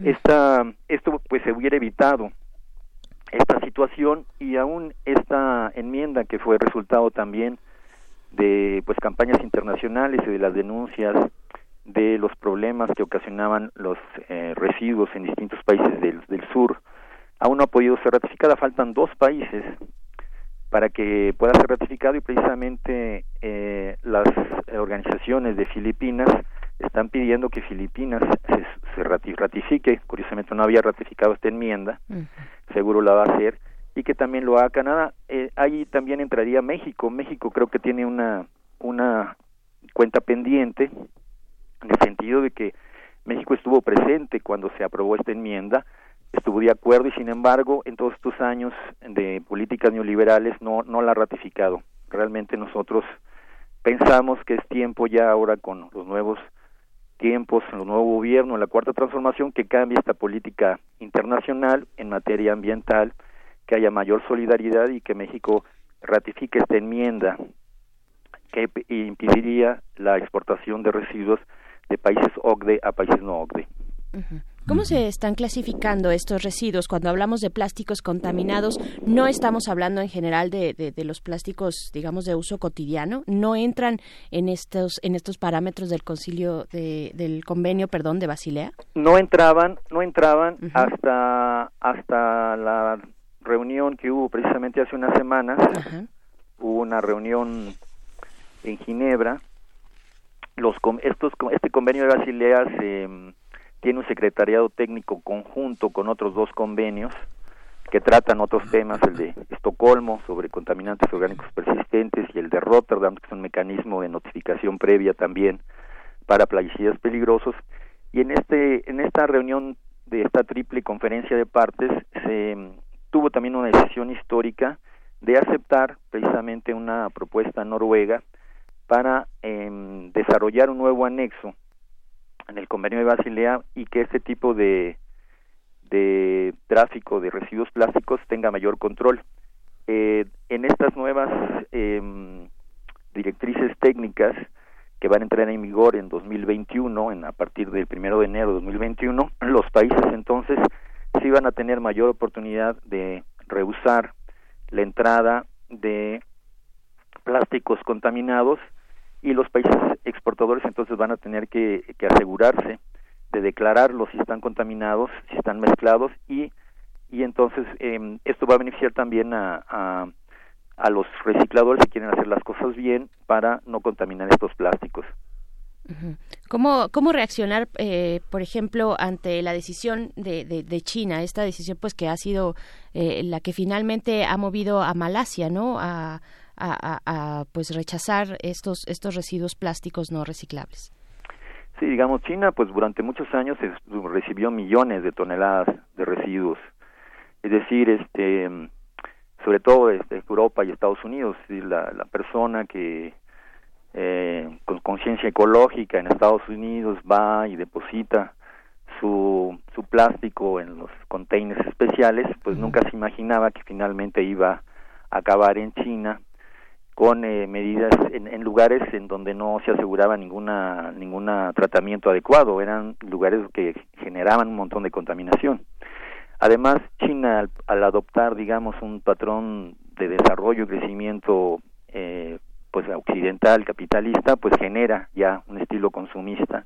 Genera ellos mismos generan una enorme cantidad de residuos y pues nos, nos parece que es, es lógico la decisión de no no permitir ya la entrada de residuos plásticos. Es decir, nuestro, nuestra opinión es que cada país debería ser responsable de los residuos que genera, sobre todo los países desarrollados tendrían que ser responsables de los propios países que generan y en todo caso promover precisamente eh, los cambios en la fuente, es decir, cambios en el diseño de los productos para que eh, puedan ser reparables y para que puedan eh, transformarse los procesos productivos y evitar el uso de sustancias tóxicas, porque estas sustancias tóxicas que están en los residuos, pues van a acabar afectando a comunidades y al ambiente. Y también esto tiene que ver con, con eh, tener una comprensión integral del problema, porque si solamente nos centramos en el tratamiento de residuos sin olvidando el origen, la fuente en la producción, pues podemos caer en, en apoyar proyectos de reciclaje que puede ser reciclaje de plástico contaminado y entonces estos contaminantes van a aparecer de nuevo en productos. Esto es, con lo le doy un ejemplo, en muchos plásticos de computadoras contaminados con compuestos bromados u otros contaminantes, metales pesados, si se reciclan, pues van a acabar en, en los juegos para niños o en otro tipo de, de elementos, exponiendo a, a la población. Esto se ha demostrado ya en estudios, en, en muestras de juguetes, por ejemplo, que se han tomado en distintos países. Este IPEN presentó resultados de estos en esta reunión de esta triple COP y precisamente lo que llama la atención es que no todo el reciclaje es bueno, sí, el reciclaje incluye materiales ya contaminados y tóxicos, va a aparecer en nuevos, en nuevos, en nuevos productos, exponiendo a la población. esta visión de la, de la, es- esta visión de la, de los eh, residuos tóxicos tiene que ver también con las leyes de la obsolescencia que ha promovido Francia y que ahora van a estar como en desafío de los eurodiputados, porque finalmente es la, la, gran prepotencia de enviar materiales tóxicos a países que no les importan nada, ¿no? Y por otra parte la irresponsabilidad de no generar en nombre del comercio un, un espacio imaginario en lo social para para, para almacenar esos materiales donde menos daños hagan. O sea, podrían estar esas dos tendencias en juego. Sí, yo pienso que en, en el fondo lo que está en, juego es precisamente eh, transformar los procesos productivos y que el fabricante que entra, que, que, produce un, objeto que entra al mercado sea responsable de em, recuperar esos, ese objeto una vez que termina su vida útil como residuo y cuando él, él, internalice este costo va a ayudar a también a evitar el uso de sustancias tóxicas. Por eso eh, una política ambiental no debe centrarse solo en residuos, sino en todo el ciclo de vida del objeto y eh, en incidir en la responsabilidad eh, ampliada del fabricante y no trans- transferir esta responsabilidad a otros países o a otros este, sectores de la sociedad, eh, creando un mercado, sí, pero que puede traer también problemas, ¿no?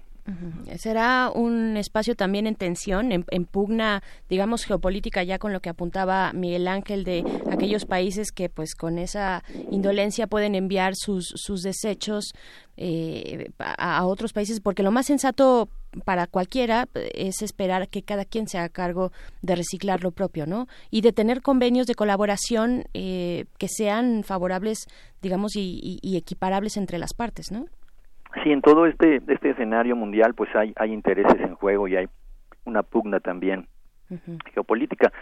Em, en esta última reunión del del convenio de Basilea, si bien se avanza en aceptar esta esta propuesta noruega para crear estos anexos especiales para los residuos plásticos, sin embargo queda pendiente también una una, un gran enorme flujo de residuos electrónicos, sobre todo que en, en esta parte de Europa hacia, hacia África, que pueden ser enviados bajo la justificación de que si son reparables entran.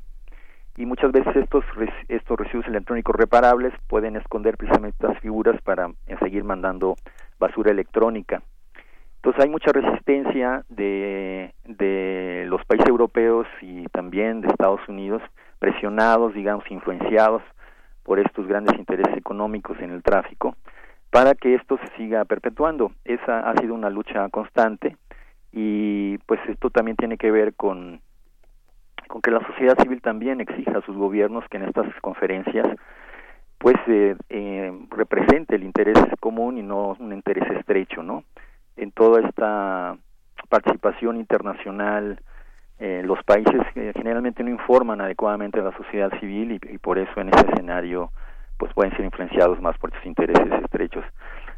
Eh, solo falta comentar, por ejemplo, un, un, un- un- el tema de estos residuos electrónicos que entran a África, pues finalmente acaban también en esta, esta economía informal del reciclaje en condiciones eh, desastrosas y que pueden generar nuevos contaminantes, agua y pueden generar este también problemas de salud muy fuertes.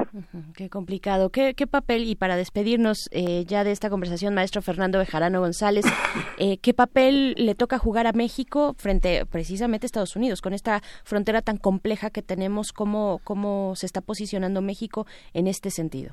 Sí, yo creo que México debe de eh, revisar su política internacional para ser más solidario con los países y va- eh, ratificar esta enmienda de, de Basilea que prohibiría la exportación de residuos de países OCDE a no OCDE en primer lugar.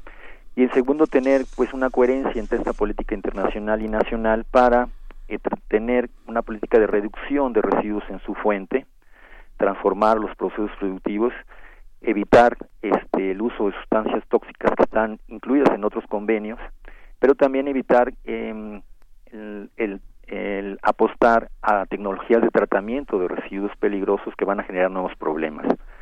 Vemos que en México está habiendo mucha presión para muchos residuos lle- mandarlos a las, a las cementeras como combustible alterno o elegir tecnologías eh, parecidas a la incineración como pirólisis y esto va a generar nuevos contaminantes y realmente no, no va a resolver un problema sino va a crear nuevos.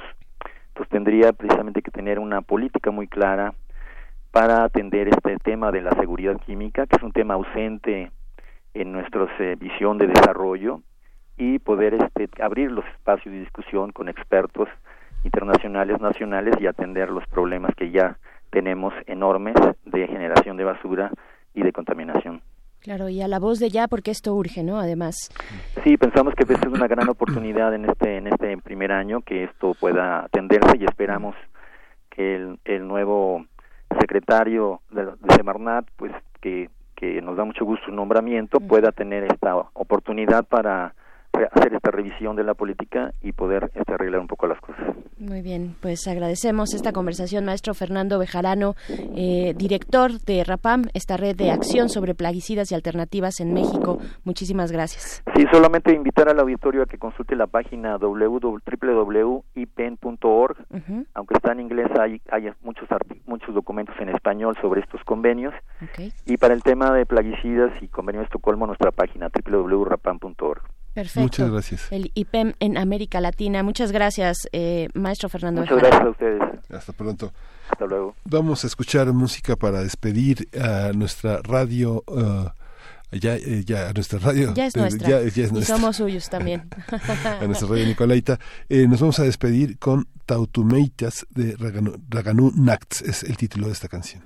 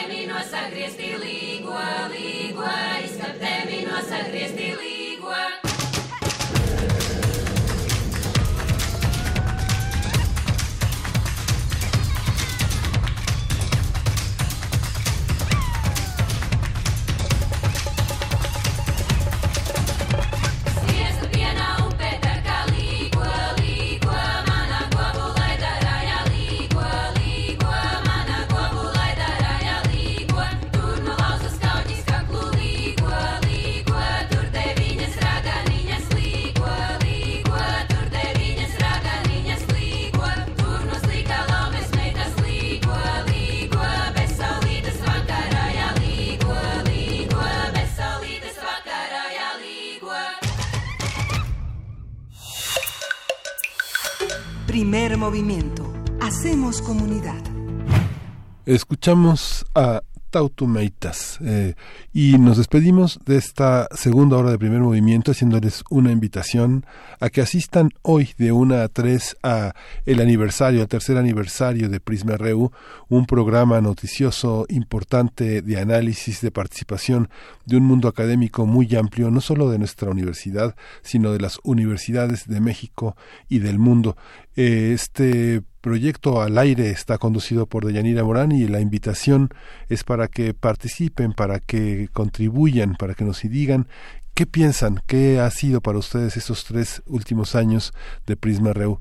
Quedan invitados y bueno, nos despedimos y seguimos es hoy, es. hoy en la Julián Carrillo de una a 3, eh, Adolfo Prieto 133, en la Colonia del Valle vengan y si no vienen pues participen está abierto en nuestras redes sociales eh, Prisma RU en primer en, en Facebook arroba Prisma RU en Facebook en, en, en Twitter. Twitter. y bueno están están en nuestras la, la, la posibilidad de escuchar la cantidad enorme de entrevistas reportajes contribuciones que este importante programa noticioso tiene para México y para el mundo. Y así es también como les invitamos a que sí vengan a la sala Julián Carrillo porque va a estar eh, como invitado especial La Ricachona, qué buen nombre, La Ricachona, lo voy a repetir, fusión latinoamericana para ponernos de verdad esos eh, pues esos manteles largos y esos sombreritos de, de, aniversario para Prisma RU. Un abrazo a todos los colaboradores y pues bueno, por supuesto a Deyanira Morán, a todos los que hacen posible ese espacio noticioso universitario de todos los días de lunes a viernes a la una de la tarde en su tercer aniversario. Están todos, todos bienvenidos en la sala Julián Carrillo aquí en Adolfo Prieto 133 Colonia del Valle. Y ahora sí, con esto nos despedimos para regresar a la tercera hora de primer movimiento. Síguenos en redes sociales. Encuéntranos en Facebook como Primer Movimiento y en Twitter como arroba PMovimiento. Hagamos comunidad.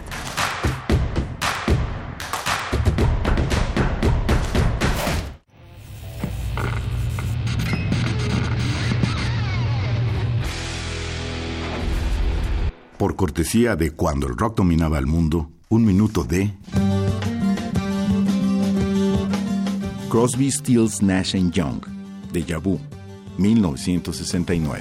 If I had ever been it before, I would probably know just what to do. Don't you?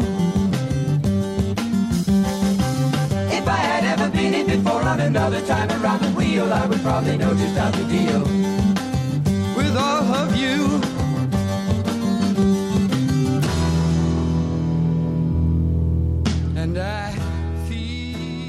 Escúchanos todos los viernes a las 18.45 horas por esta frecuencia. 96.1. Radio UNAM. Experiencia sonora.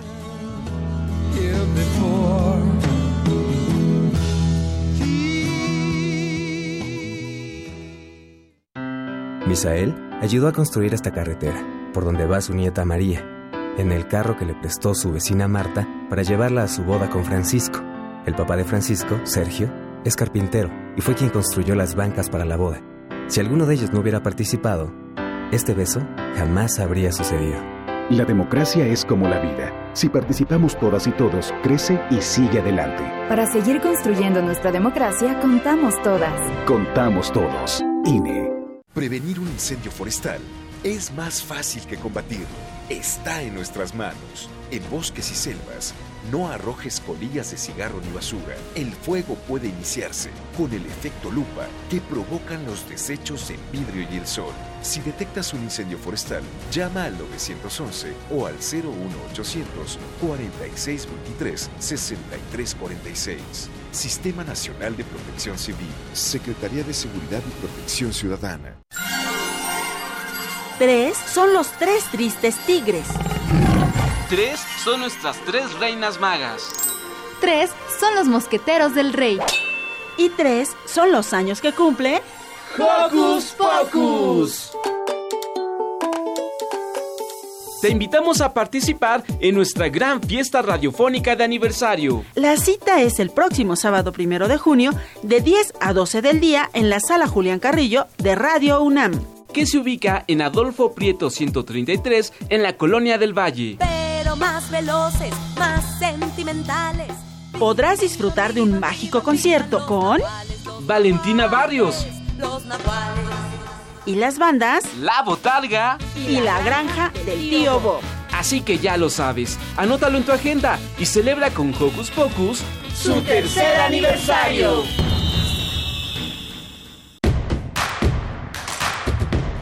Encuentra la música de primer movimiento día a día en el Spotify de Radio UNAM y agréganos a tus favoritos.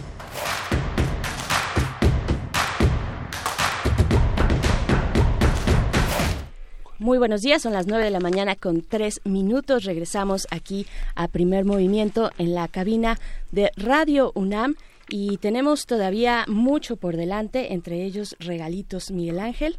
Eh, ¿Cómo estás? Buenos días. Muy bien, buenos días. Pues vamos, eh, todavía nos queda por delante pues la poesía necesaria, por supuesto, y también en la voz del doctor Alberto Betancourt, Los Mundos Posibles. Vamos a estar en un momento más con él. Eh, y pues bueno, queremos invitarles a que se comuniquen con nosotros. Va a ser vía telefónica. eh, vamos, no, no es cierto, va a ser por Twitter. Va a ser por Twitter este regalo. Eh, eh, tenemos aquí este, este libro de Paul Valéry, Reflexiones, Poemas y Ensayos, editado por la Universidad Nacional Autónoma de México y se va a ir por Twitter, por nuestras redes, eh, nuestra red en Twitter, para eh, la primera persona que nos mande precisamente un tweet que responda al tweet en arroba PMovimiento. Deben poner su nombre, primero deben seguirnos, enviar un tweet con su nombre con el hashtag Paul Valery. Ahí está la primera persona que escriba esto de manera correcta a nuestro- y, y salude también a nuestra querida Vania que está en las redes sociales de Primer Movimiento, pues se va a llevar de Paul Valéry reflexiones, poemas y ensayos. Esto editado por la UNAM. Y pues bueno, así nos vamos con la poesía en este momento. Miguel Ángel, ¿todo listo? Sí, todo listo. Vámonos. Primer movimiento. Hacemos comunidad. Es hora de Poesía Necesaria. ¿Se acuerdan de Polis? Bueno, quien no se acuerde, este lo recordará hoy porque vamos a poner una canción que se llama Don't Stand So Close to Me, que está inspirada en este mundo de Nabokov y de Lolita y esta, estas fantasías que eh, se generan en torno al mundo de la docencia. Y vamos a escuchar un poema de Arabella Slaverry, esta poeta costarricense que ahora justamente en estos días en España realiza como un tour desde Madrid a Barcelona, a Barcelona para este presentar su libro Erotismo, su libro de poesía que recorre muchísimos años a reflexionar sobre el tema de la mujer, del deseo, de la juventud, de la adolescencia y de la este de la capacidad de transgresión. Arabella dice en Fuimos las chicas malas. Dice, fuimos las chicas malas. Asustamos a los vecinos, escandalizamos a señoras de misal y rosario, siempre de negro, diluidas entre sombras y desapareciendo en los espejos. Tomábamos coñac en tardes clandestinas mientras el jazz nos cubría, escurriéndose luego por los poros. Disfrutábamos la hierba ocasionalmente sin compulsiones, sobre todo cuando queríamos abrir los ventanales del cielo y mirar infinitamente lo que hubiese. Hicimos de nuestros cuerpos una fiesta, cursamos invitación en exclusiva, nacimos despidiendo guerras, vivimos Vietnam, un acto obsceno y en la piel nos dolieron Hiroshima y Nagasaki. Nos desvelamos con Sartre, mas fue Simón quien hilvanó nuestra protesta. Consideramos a los Beatles un tanto pueriles, era Piaf quien nos alimentaba. Trenzamos flores, guirnaldas, pero fuimos suspicaces con las exportaciones del norte. Nunca pensamos que seríamos reinas. Si quisimos eh, con el Che ser compañeras, compartimos cuerpo y alma sin pedir nada a cambio. La vida ha sido nuestro manifiesto. Encendimos lámparas para apagar la angustia de estar vivas. Vivimos tan pero tan intensamente que ningún dolor nos fue ni nos podrá ser jamás ajeno. Fuimos las chicas malas, olíamos a incienso otras veces, a menta fresca, pero el dolor que perduró fue el de la melancolía. Fuimos las chicas malas y aunque no lo confiese abiertamente por el qué dirán, los hijos, los amigos sensatos, el perro, los parientes, seguimos y seguiremos siendo chicas malas. Del libro Chicas Malas, publicado por Uruk en 2009.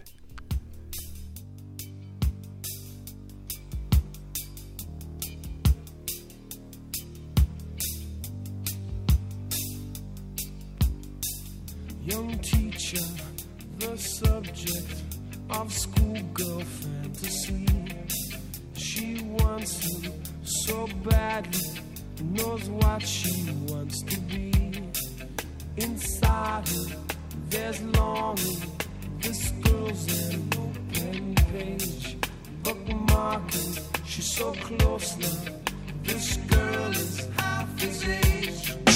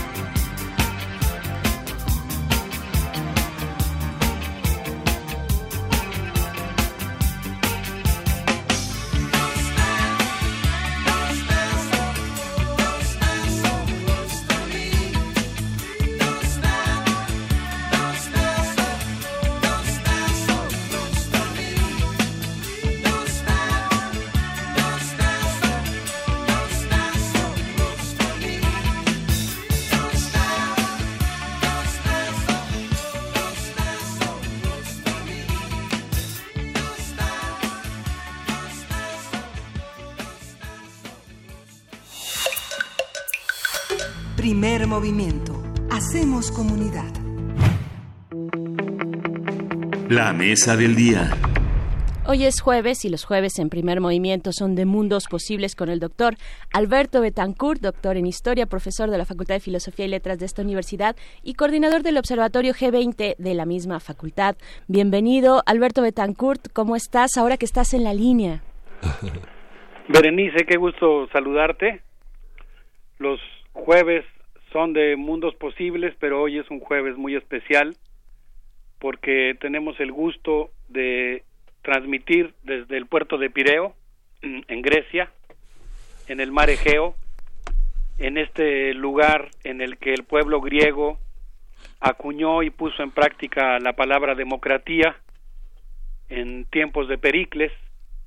Y estamos aquí porque queremos compartir con ustedes algunas experiencias que hemos podido presenciar en relación a cómo el pueblo griego lucha con ahínco por revertir las desgracias del neoliberalismo y reconvertir la ciudad de la enajenación en la ciudad de la solidaridad, digamos, por lograr que las ciudades helenas vuelvan a ser un sitio del deseo.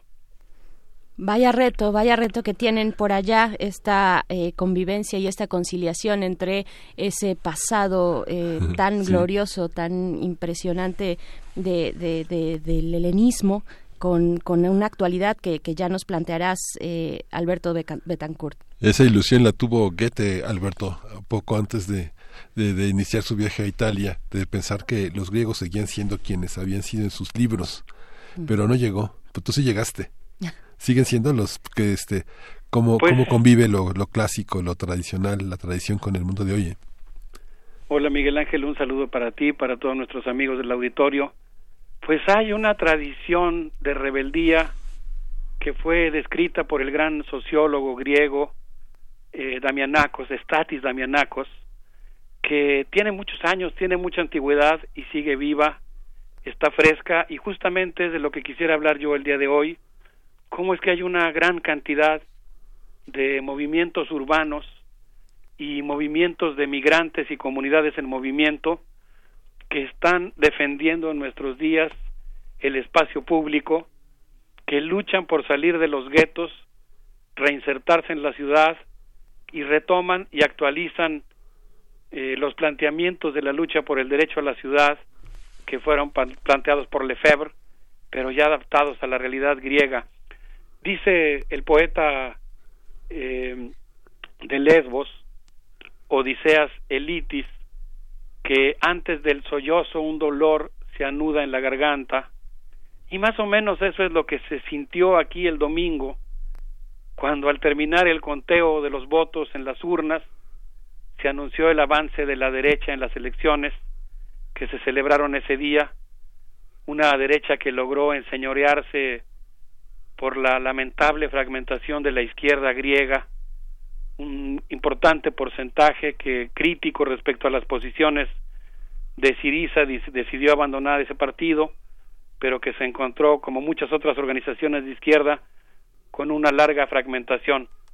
A pesar de eso, creo que puedo dar testimonio de que la lucha entre el individualismo y la comunidad es muy desigual, pero los griegos la están librando con heroísmo. Y no sé, yo estaba recordando aquí un fragmento en el que Píndaro afirma que los hombres y los dioses estamos hechos con la misma sustancia y que aunque en diferentes proporciones, lo que implica una gran desigualdad, los atletas olímpicos, pese a su condición mortal, pueden vencer, así sea fugazmente, a los dioses. Y creo que eso es más o menos lo que está pasando aquí.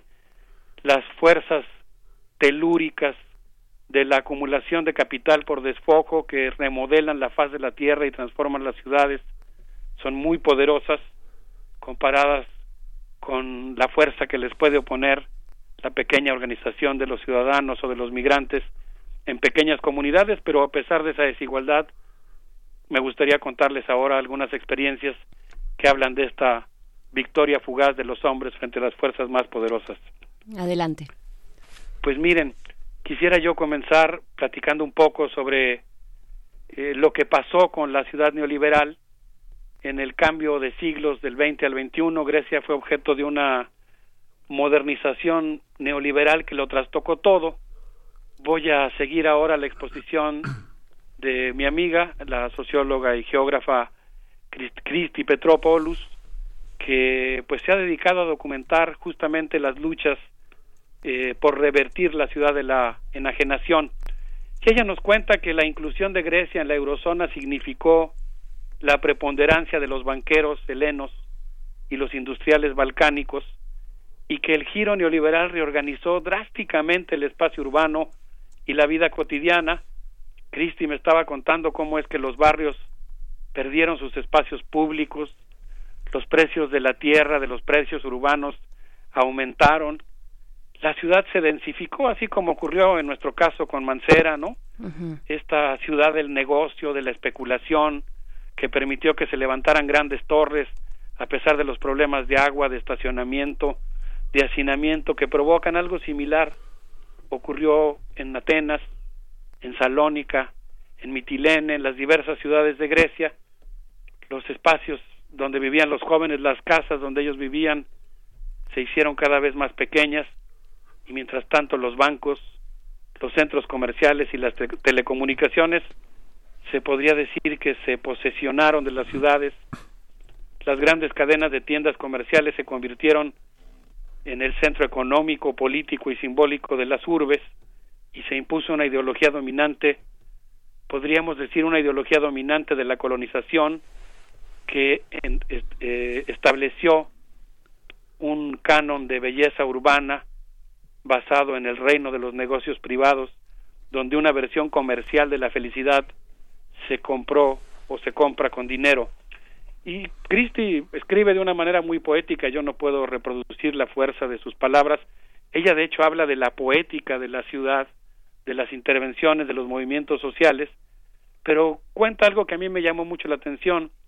Dice que quienes tienen 35 años o más crecieron en una ciudad que tenía parques, espacios públicos, calles bulliciosas, niños que jugaban en la calle, pero que esta situación cambió de tal suerte que con la llegada del neoliberalismo surgió toda una generación que creció en una ciudad sobredensificada de edificios, con cadenas de comida rápida, con el control comercial y la manipulación de los juegos infantiles, con juguetes transnacionales de plástico y consolas de juego con un software preprogramado para divertirse de maneras altamente ideologizadas. Según nos cuenta Christie, las Olimpiadas de 2004 intensificaron el despojo, acendraron la privatización y pues hicieron que los nuevos valores del individualismo y la competencia se enseñorearan de Atenas, Tesalónica y Mitilene. Pero obviamente las cosas no se iban a quedar así. Y lo que nos cuenta son dos momentos que yo quisiera referir muy rápidamente de rebelión juvenil urbana contra esta ciudad de la enajenación. Eh, si les parece bien, Sí. podemos contar un poquito sobre estas dos experiencias. Claro que sí, por favor, Alberto Betancourt. Pues miren, estamos por celebrar una década de que aquí en Grecia se presentó la irrupción de un gran movimiento juvenil que en diciembre de 2008 salió a las calles a protestar contra esa ciudad neoliberal. Dice Cristi que los jóvenes se negaron a cambiar sus sueños por bienes, su, su ciudadanía por el mero ser consumidores y salieron a protestar contra la ciudad restrictiva y la traición cometida por sus ancestros. Eh, en esa ocasión le prendieron fuego a un árbol de Navidad, eh, pintaron una frase en las calles que decía la Navidad se pospone y comenzó la revolución. Eh, fue un momento muy importante en el que se planteó que iba a haber fuerzas de resistencia popular que se iban a oponer a esta remodelación de las ciudades. Fue, digamos, un primer anuncio de esta, eh, o el primer anuncio muy espectacular de esta insurrección popular, pero hubo muchas luchas pequeñas, por ejemplo, un poquito antes, en 2007, el alcalde de Atenas trató de convertir el parque Kipseli en un estacionamiento gigante y la gente salió a defender su parque, puso en vilo el puesto del alcalde, reforestó el estacionamiento que ya se había empezado a construir y reconstruyó el espacio público. Lo mismo pasó aquí en otra zona de la ciudad, en Exarquía, donde los vecinos hicieron algo similar y reconvirtieron un estacionamiento en parque en solamente dos días. Gracias a eso, gracias a eso, cuando uno camina de la estación del metro Tisías a Monasteraki, uno puede disfrutar del olor de los jazmines, del olor de los jacintos de los que habla Odiseas Elitis, que siguen perfumando la noche ateniense, gracias justamente a que hubo gente que defendió sus parques y sus espacios públicos, y a pesar de que yo creo que si soy fiel a la, a la realidad debería de decir que predomina un océano de destrucción neoliberal, la verdad es que aquí, en las ciudades griegas, hay muchos pequeños islotes de resistencia y de reconstrucción de las ciudades como sitios del deseo. Pareciera también que, que no hay mucha diferencia cuando hablamos de ciudades capitalistas, ¿no? Cuando hablamos de, de procesos de gentrificación, en esto que ya anotabas al principio, doctor Alberto Betancourt, este derecho a la ciudad que ahora se da en sociedades cada vez más complejas, ¿no? Podríamos tener también un espejo con lo que nos estás narrando eh, frente a lo que vivimos en, en ciudades eh, tan tan complicadas como la Ciudad de México, ¿no? Sí, por eso justamente, Berenice, yo creo que ante ese espejo es importantísimo y estratégico fomentar el diálogo sur-sur. Un diálogo, por cierto, que entre los griegos y los mexicanos tiene muchos años. En la ocasión anterior, ya tiene como un año, un año y medio que hablamos de Grecia, en Mundos Posibles, recordábamos que, por ejemplo, fue el anarquista Plotino Rodacanati el que llevó a México el primer libro de marxismo y que tuvo una enorme influencia en la gestación de las primeras luchas socialistas de Julio Chávez López, socialista de Chalco, que murió ante el, ante el pelotón de fusilamiento gritando viva el socialismo. Y pues esa, esa relación entre griegos y mexicanos continúa. Quiero compartirles una experiencia que tuve el día de ayer, muy impresionante, porque entramos a un café en el que ofrecían el café compañero, un café de Chiapas, de las cooperativas zapatistas, que arriba al puerto de Pireo después de haber zarpado de Veracruz y que es eh, repartido aquí. Ayer, por ejemplo, que tuvimos oportunidad de asistir al Parque Gassi, que era una antigua planta industrial eléctrica que ahora se utiliza como centro cultural, pues había muchos compañeros que estuvieron involucrados y que siguen involucrados hasta nuestros días con la solidaridad con el movimiento zapatista. Las cooperativas y los cafés Esporos, Sinalis, Papaquis, La Candona o Sintrimi, que es el café donde estuvimos ayer, eh, pues ofrecen chocolate traído de Paraguay, café de Chiapas, jabones de empresas recuperadas como Biomé, de tal manera que pues es muy interesante pues justamente presenciar y testimoniar esta eh, relación de amistad y de intercambio que tienen los griegos con el pueblo mexicano y con otros pueblos de América Latina. Muy bien. Pues sí, qué, qué, qué interesante y qué buenos pasajes nos estás eh, compartiendo, Alberto Betancourt. Y también pensar que esta cuestión del derecho a la ciudad, que en algún momento fue tan ambigua y que estaba en el aire y que solamente podíamos eh, pues acercarnos a partir de esta propuesta del Lefebvre, eh, pues ahora se va llenando de contenido, ¿no? se va llenando de contenido que se que se genera desde abajo, desde la comunidad, desde estas similitudes también y, y estos rechazos hacia ciudades ciudades capitalistas gentrificadoras es interesante que, vaya bajando de esta manera este concepto de derecho a la ciudad Sí, pues en realidad yo creo que el derecho a la ciudad nace como expresión y eh, resultado del, eh, de la investigación urbana realizada por el pensamiento crítico.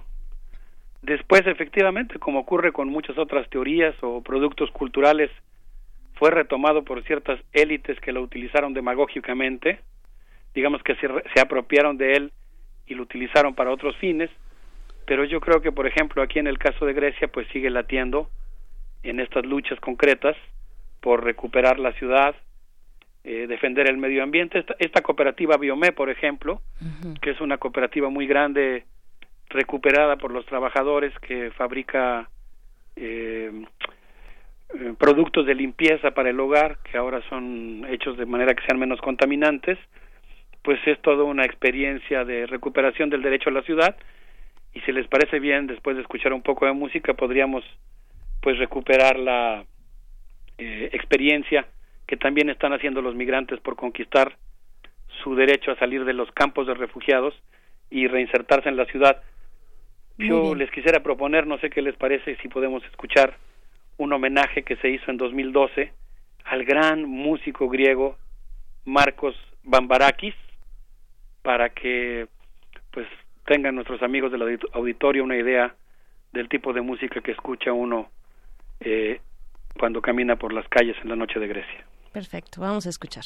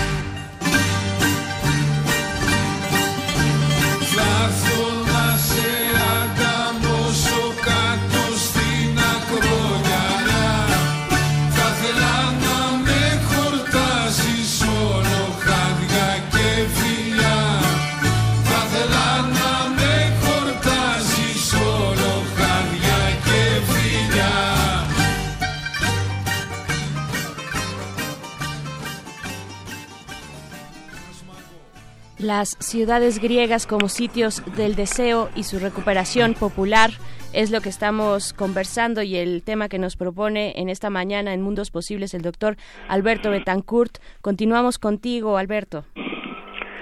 Sí, Berenice, pues hay tantas cosas que decir sobre las luchas del pueblo griego. Eh, estamos aquí en el puerto de Pireo. Eh, esperamos que en los próximos días poder hacernos a la mar y llegar a la isla de Lesbos y ahí poder registrar y compartir con ustedes una de las experiencias más conmovedoras que se están presentando en Europa, en ese lugar donde la población ha decidido volcarse a manifestar su soli- solidaridad con los migrantes y acompañar todo un proceso de relocalización y reinserción en las ciudades para dar para suspender definitivamente lo que algunos autores han llamado la securitización de la migración. El tratar a las personas que vienen huyendo de la guerra, de la violencia, del hambre, de la miseria, como si fueran delincuentes, como un problema de seguridad nacional y sustituir eso por un problema, por una actitud y por una política pública diferente de hermandad, de reinserción, obviamente en un contexto en el que las cosas son difíciles cuando la marea migratoria es tan tan fuerte. Las guerras contra Afganistán, Irak, Palestina, Libia, Siria, Yemen, Mali, etcétera, han provocado un auténtico tsunami migratorio y la verdad es que estas eh, comunidades empobrecidas, multitudes, verdaderas multitudes que tratan de llegar a Alemania o a Gran Bretaña y que en la mayoría de los casos quedan varadas en Turquía, en Grecia, en Italia, en la isla de Lampedusa y en la isla de Lesbos se concentra aproximadamente el 40% de la migración que ingresa a Europa. Y justamente en Lesbos, como tuvimos oportunidad de comentar en un programa anterior y ahora vamos a actualizar esa eh, descripción, pues eh, hubo una experiencia muy importante porque ante la llegada masiva de personas que venían de Medio Oriente huyendo de la guerra en Siria, por ejemplo, pues la, la gente de la isla de Lesbos decidió eh, adoptar una actitud solidaria, eh, aumentar las porciones de sopa, de comida que se preparaban en casa, sacar los muebles viejos y ofrecérselos a los migrantes.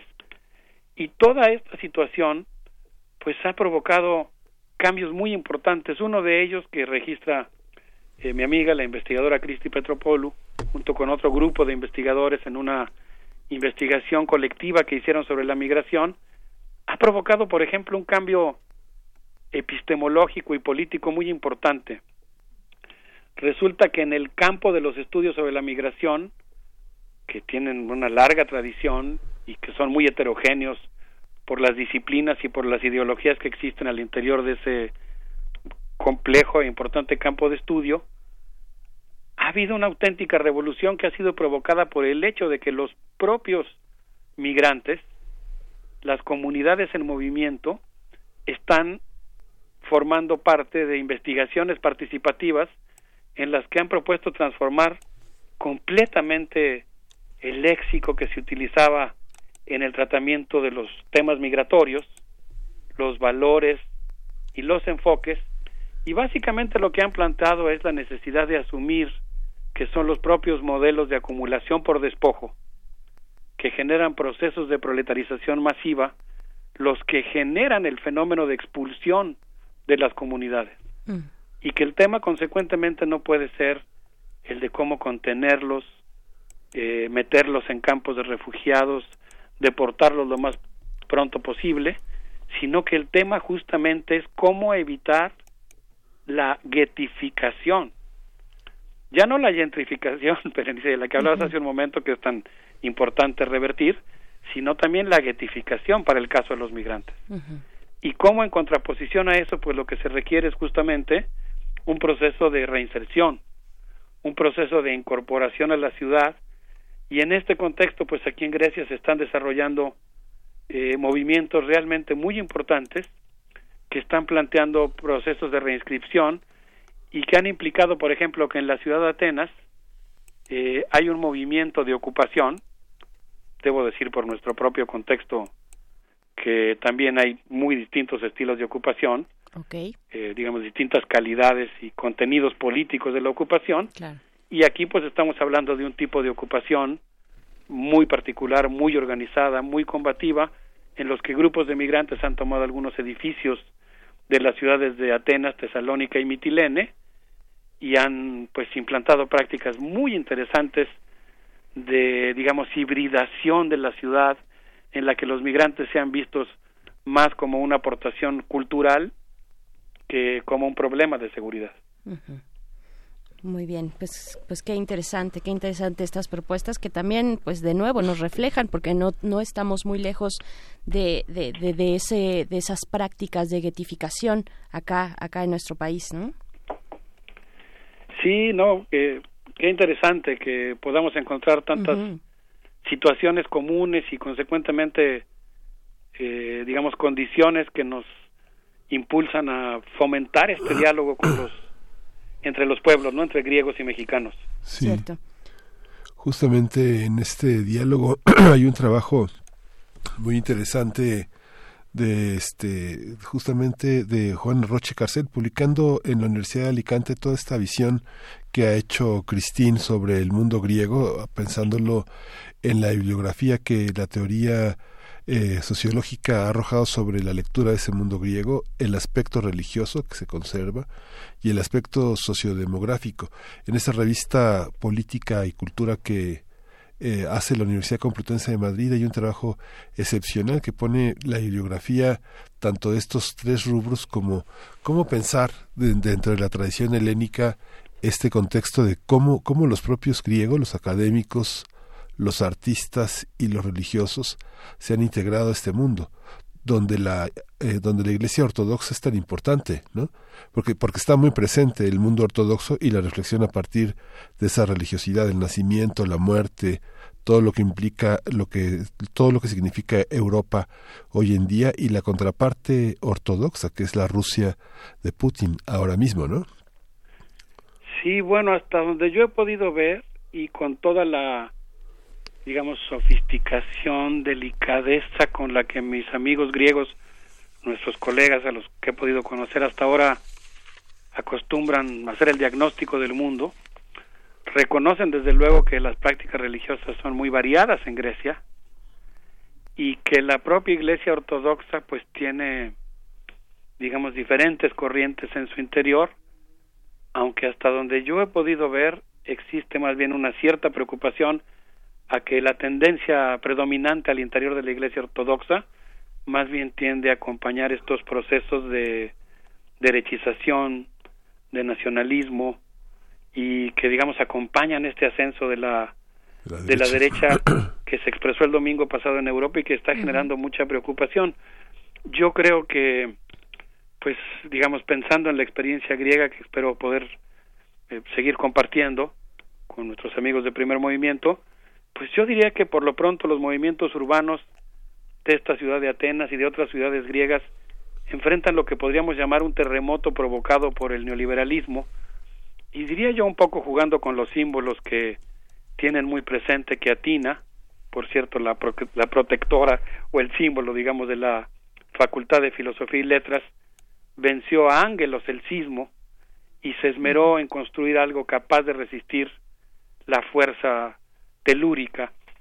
Y creo yo que en este momento en el que la derecha, incluso la ultraderecha, amenaza con ganar las elecciones locales, los atenienses, eh, un grupo de amigos con los que veníamos caminando en las faldas de la Acrópolis, escucharon una canción de los años 30 que se cantaba aquí en Grecia y la retomaron como una metáfora de lo que les preocupa que pueda pasar en las próximas elecciones locales aquí en Grecia.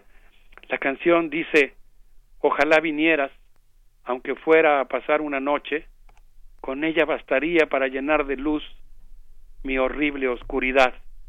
Y ellos la retomaban pensando en que ojalá vengan esos grandes días en que relumbra la democracia, el pensamiento libertario y la reconstrucción de los de los sitios del deseo.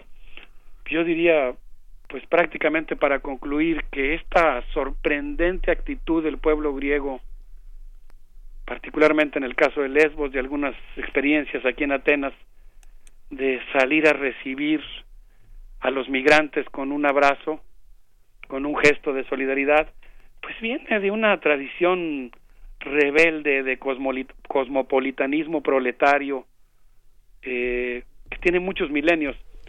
El otro día eh, que estaba yo platicando con mi amigo Ares Mermingas, que es abogado y es músico, estaba contando sobre la heterogeneidad cultural de la música griega y él me decía, bueno, es que la música popular de la helada, como llaman los griegos a, a su país, es muy rica, ¿no? Sus instrumentos, su sistema musical, buena parte de sus melodías vienen de India, de Pakistán, de Irán, de Siria, de Mali, de Angola, de Egipto, de Italia, de Rusia, de Alemania, porque Grecia, me decía Ares, ha sido desde hace mucho tiempo un cruce de caminos entre África, Asia y Europa.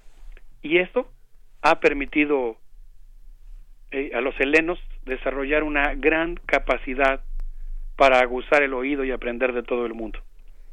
Bien, pues ahí está un signo de lo que puede significar y de lo que ha significado también Europa, ¿no? La idea de Europa, incluso desde, desde su origen.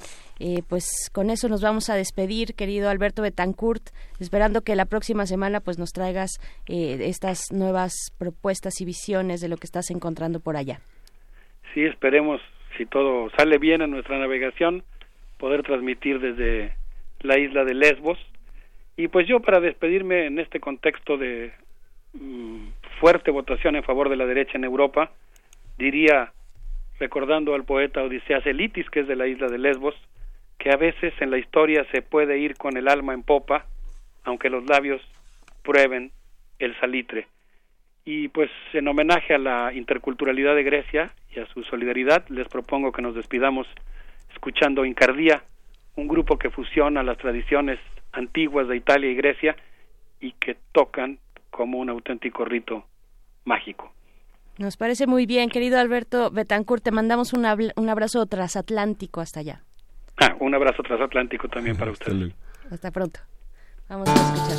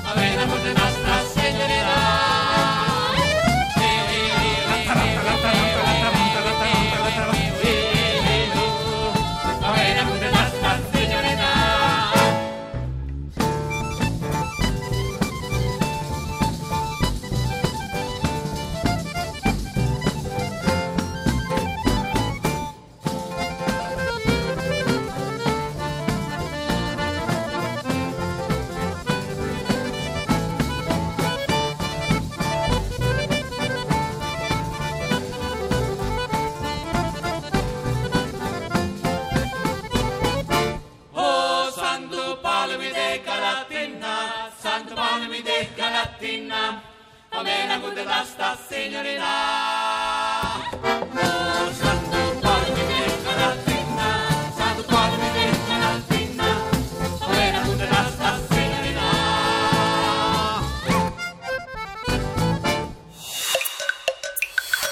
Primer movimiento. Hacemos comunidad.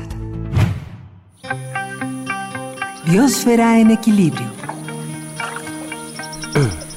Y ya estamos de vuelta para conversar con la doctora Clementina Equigua, bióloga y divulgadora del Instituto de Ecología de la UNAM, donde también está al frente de sus redes sociales de ese instituto y también de la re- revista digital Oikos. Bienvenida, doctora Clementina Equigua, muy buen día. Buenos días, Berenice. Buenos días, Miguel Ángel. Hola ¿Cómo Clementina. están todos? Pues ¿Qué aquí tal? Contentos de escuchar sobre los batracios del Caribe. Bueno, pues es que las ranas son las ranas, son Sí. las Sí. reinas de las fiestas tropicales. Sí. Y ahorita que estaba escuchando su música, bueno, más que nada estaba yo pensando que realmente son una verdadera fiesta. Porque si escuchamos en cualquier momento en, en que empieza a llover, bueno, las noches se alegran con sus cantos y y no solamente pues una noche de lluvia X, ¿no? Puede ser una noche con luna nueva, con luna llena y pues seguramente estarán de acuerdo, realmente son una fiesta, ¿no? Son una fiesta, las ranas del Caribe, ahora en clave evolutiva. Exactamente. Pues sí, bueno, pues como les decía, estos conciertos alegran los ecosistemas selváticos de todo el mundo y pues a veces podríamos pensar que es solo una rana o a veces lo que escuchamos son muchas ranas, ¿no? Es muy difícil de, de identificarlo con exactitud. Y bueno, esa, esa pregunta de cuántas especies serán nos lleva a otra pregunta mucho más amplia, ¿no? Es una pregunta que siempre recibimos los biólogos. Oye, ¿cuántas especies habrá en el planeta? Y es una pregunta realmente muy difícil de con- contestar porque los cálculos se hacen con base en el trabajo que han hecho naturalistas por siglos o ahora los taxónomos modernos, porque van por el mundo literalmente colectando ejemplares en cada sitio en el que puedan colectarlos y, y, este y, y recopilarlos y cada ejemplar lo van preparando cuidadosamente para preservarlos bien y ordenarlos especie por especie en grandes colecciones.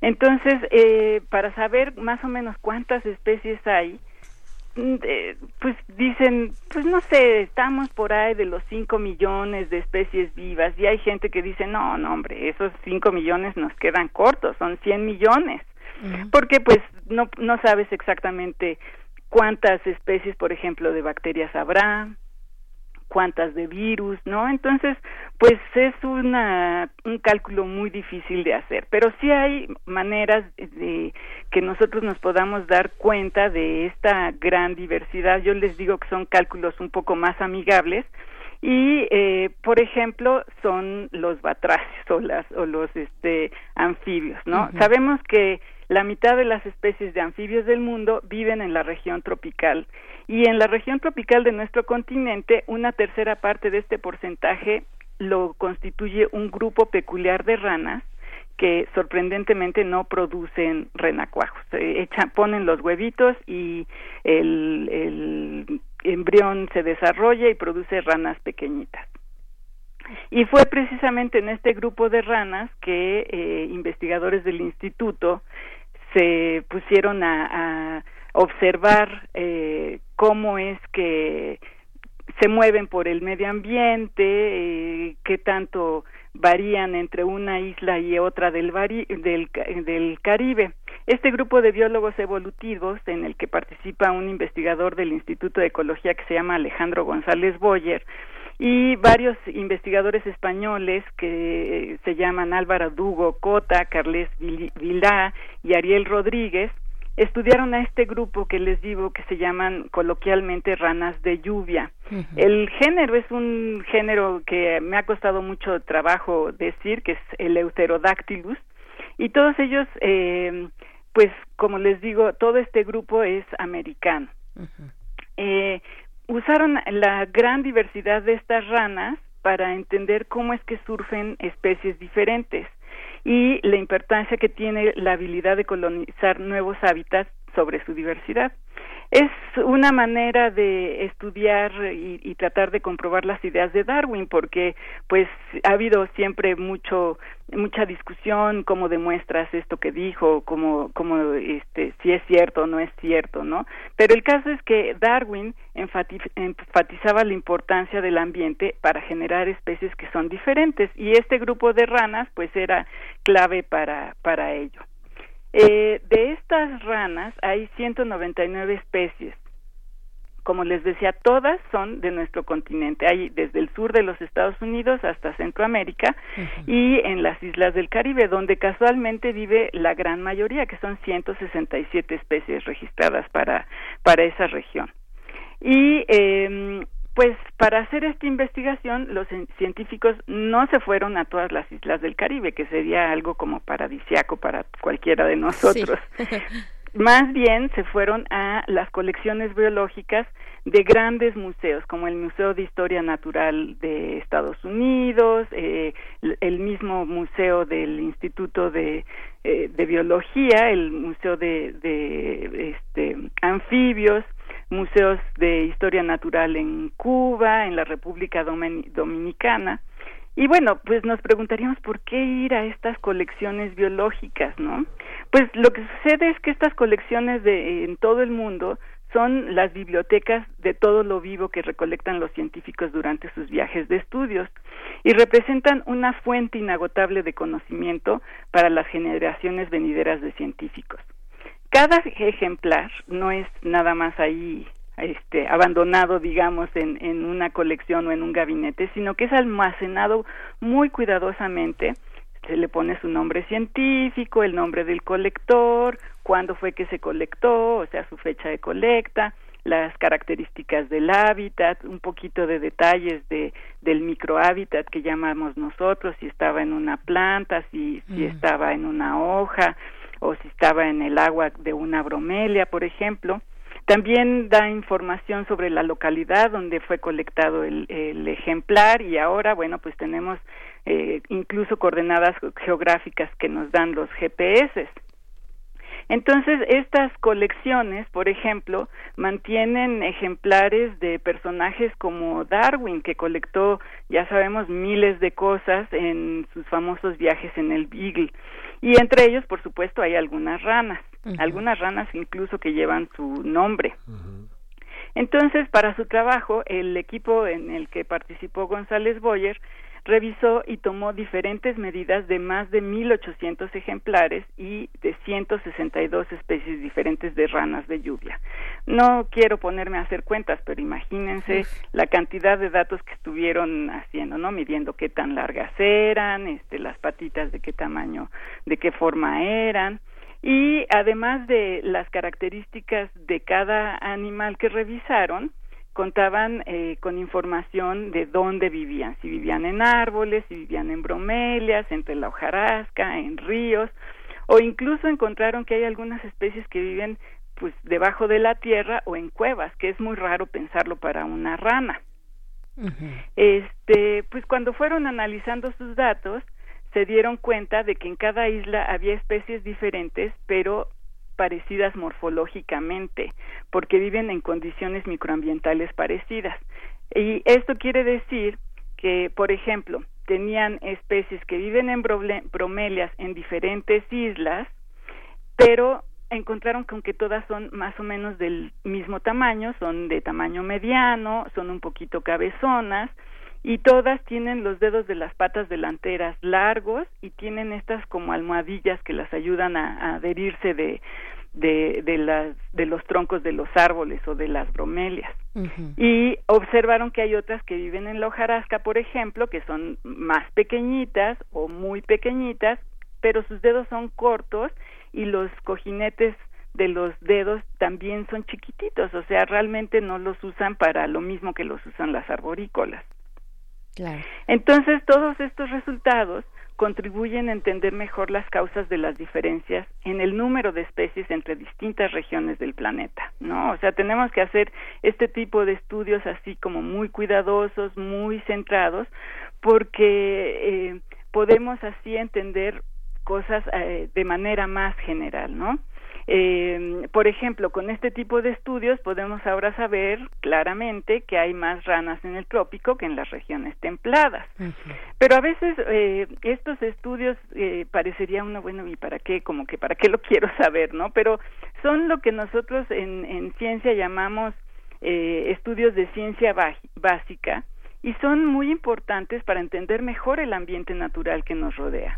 Y a, a la vez esto pues nos da pautas para desarrollar estrategias de conservación exitosas. Si no sabemos qué hay, digamos muy básicamente, pues cómo podemos decir esta región nos interesa, ¿no? Eso.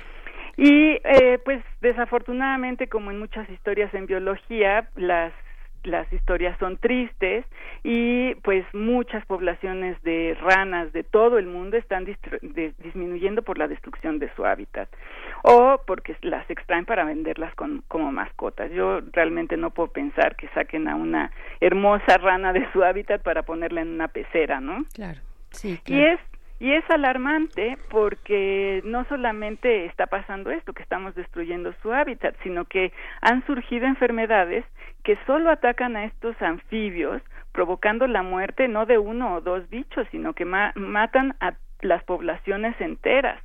Ya es tan grave el problema en las ranas que hay especies que se han extinguido por estas enfermedades.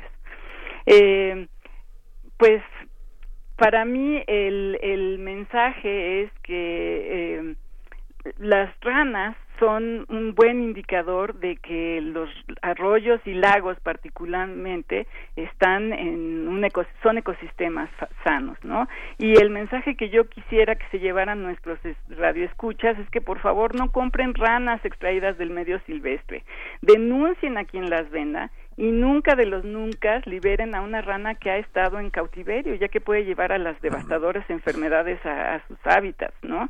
Y pues recordarles que el canto de las ranas es verdaderamente una celebración a la vida, ¿no?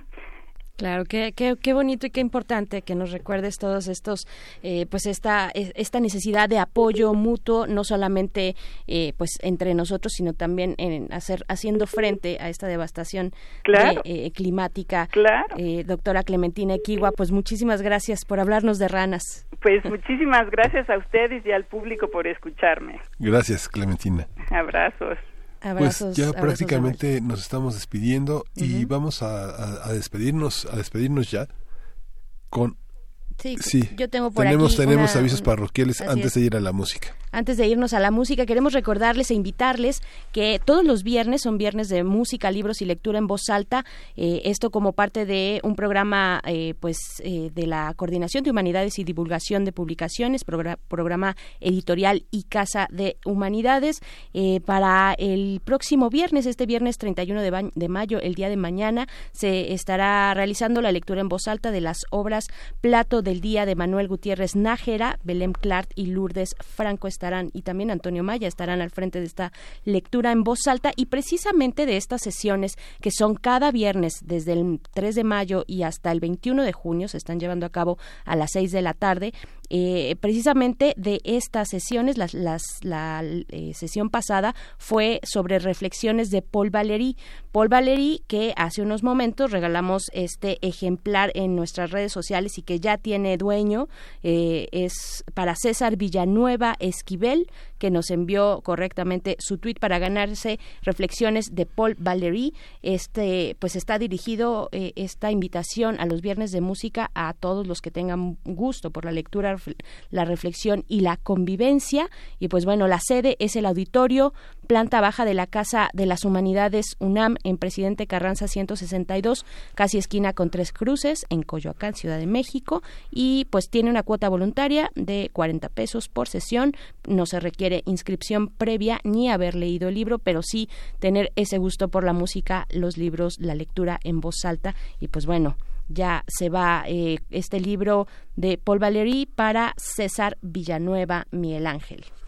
Pues y nos vamos también, que, queremos eh, anunciar pues, que hoy concluye la tercera temporada. Hoy concluye la tercera temporada de Calme Cali, que conduce Vania Nuche.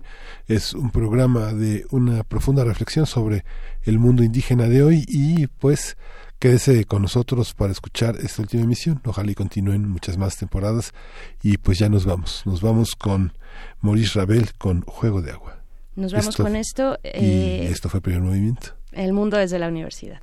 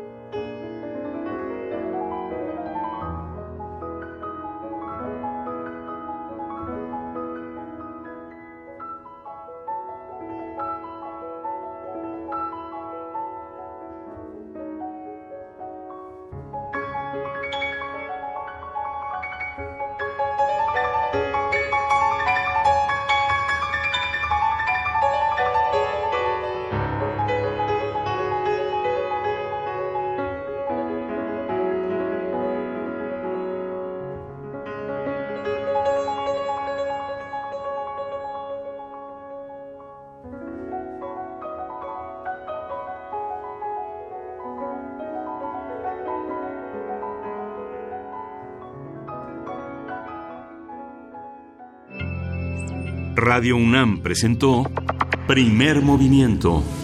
El mundo desde la universidad.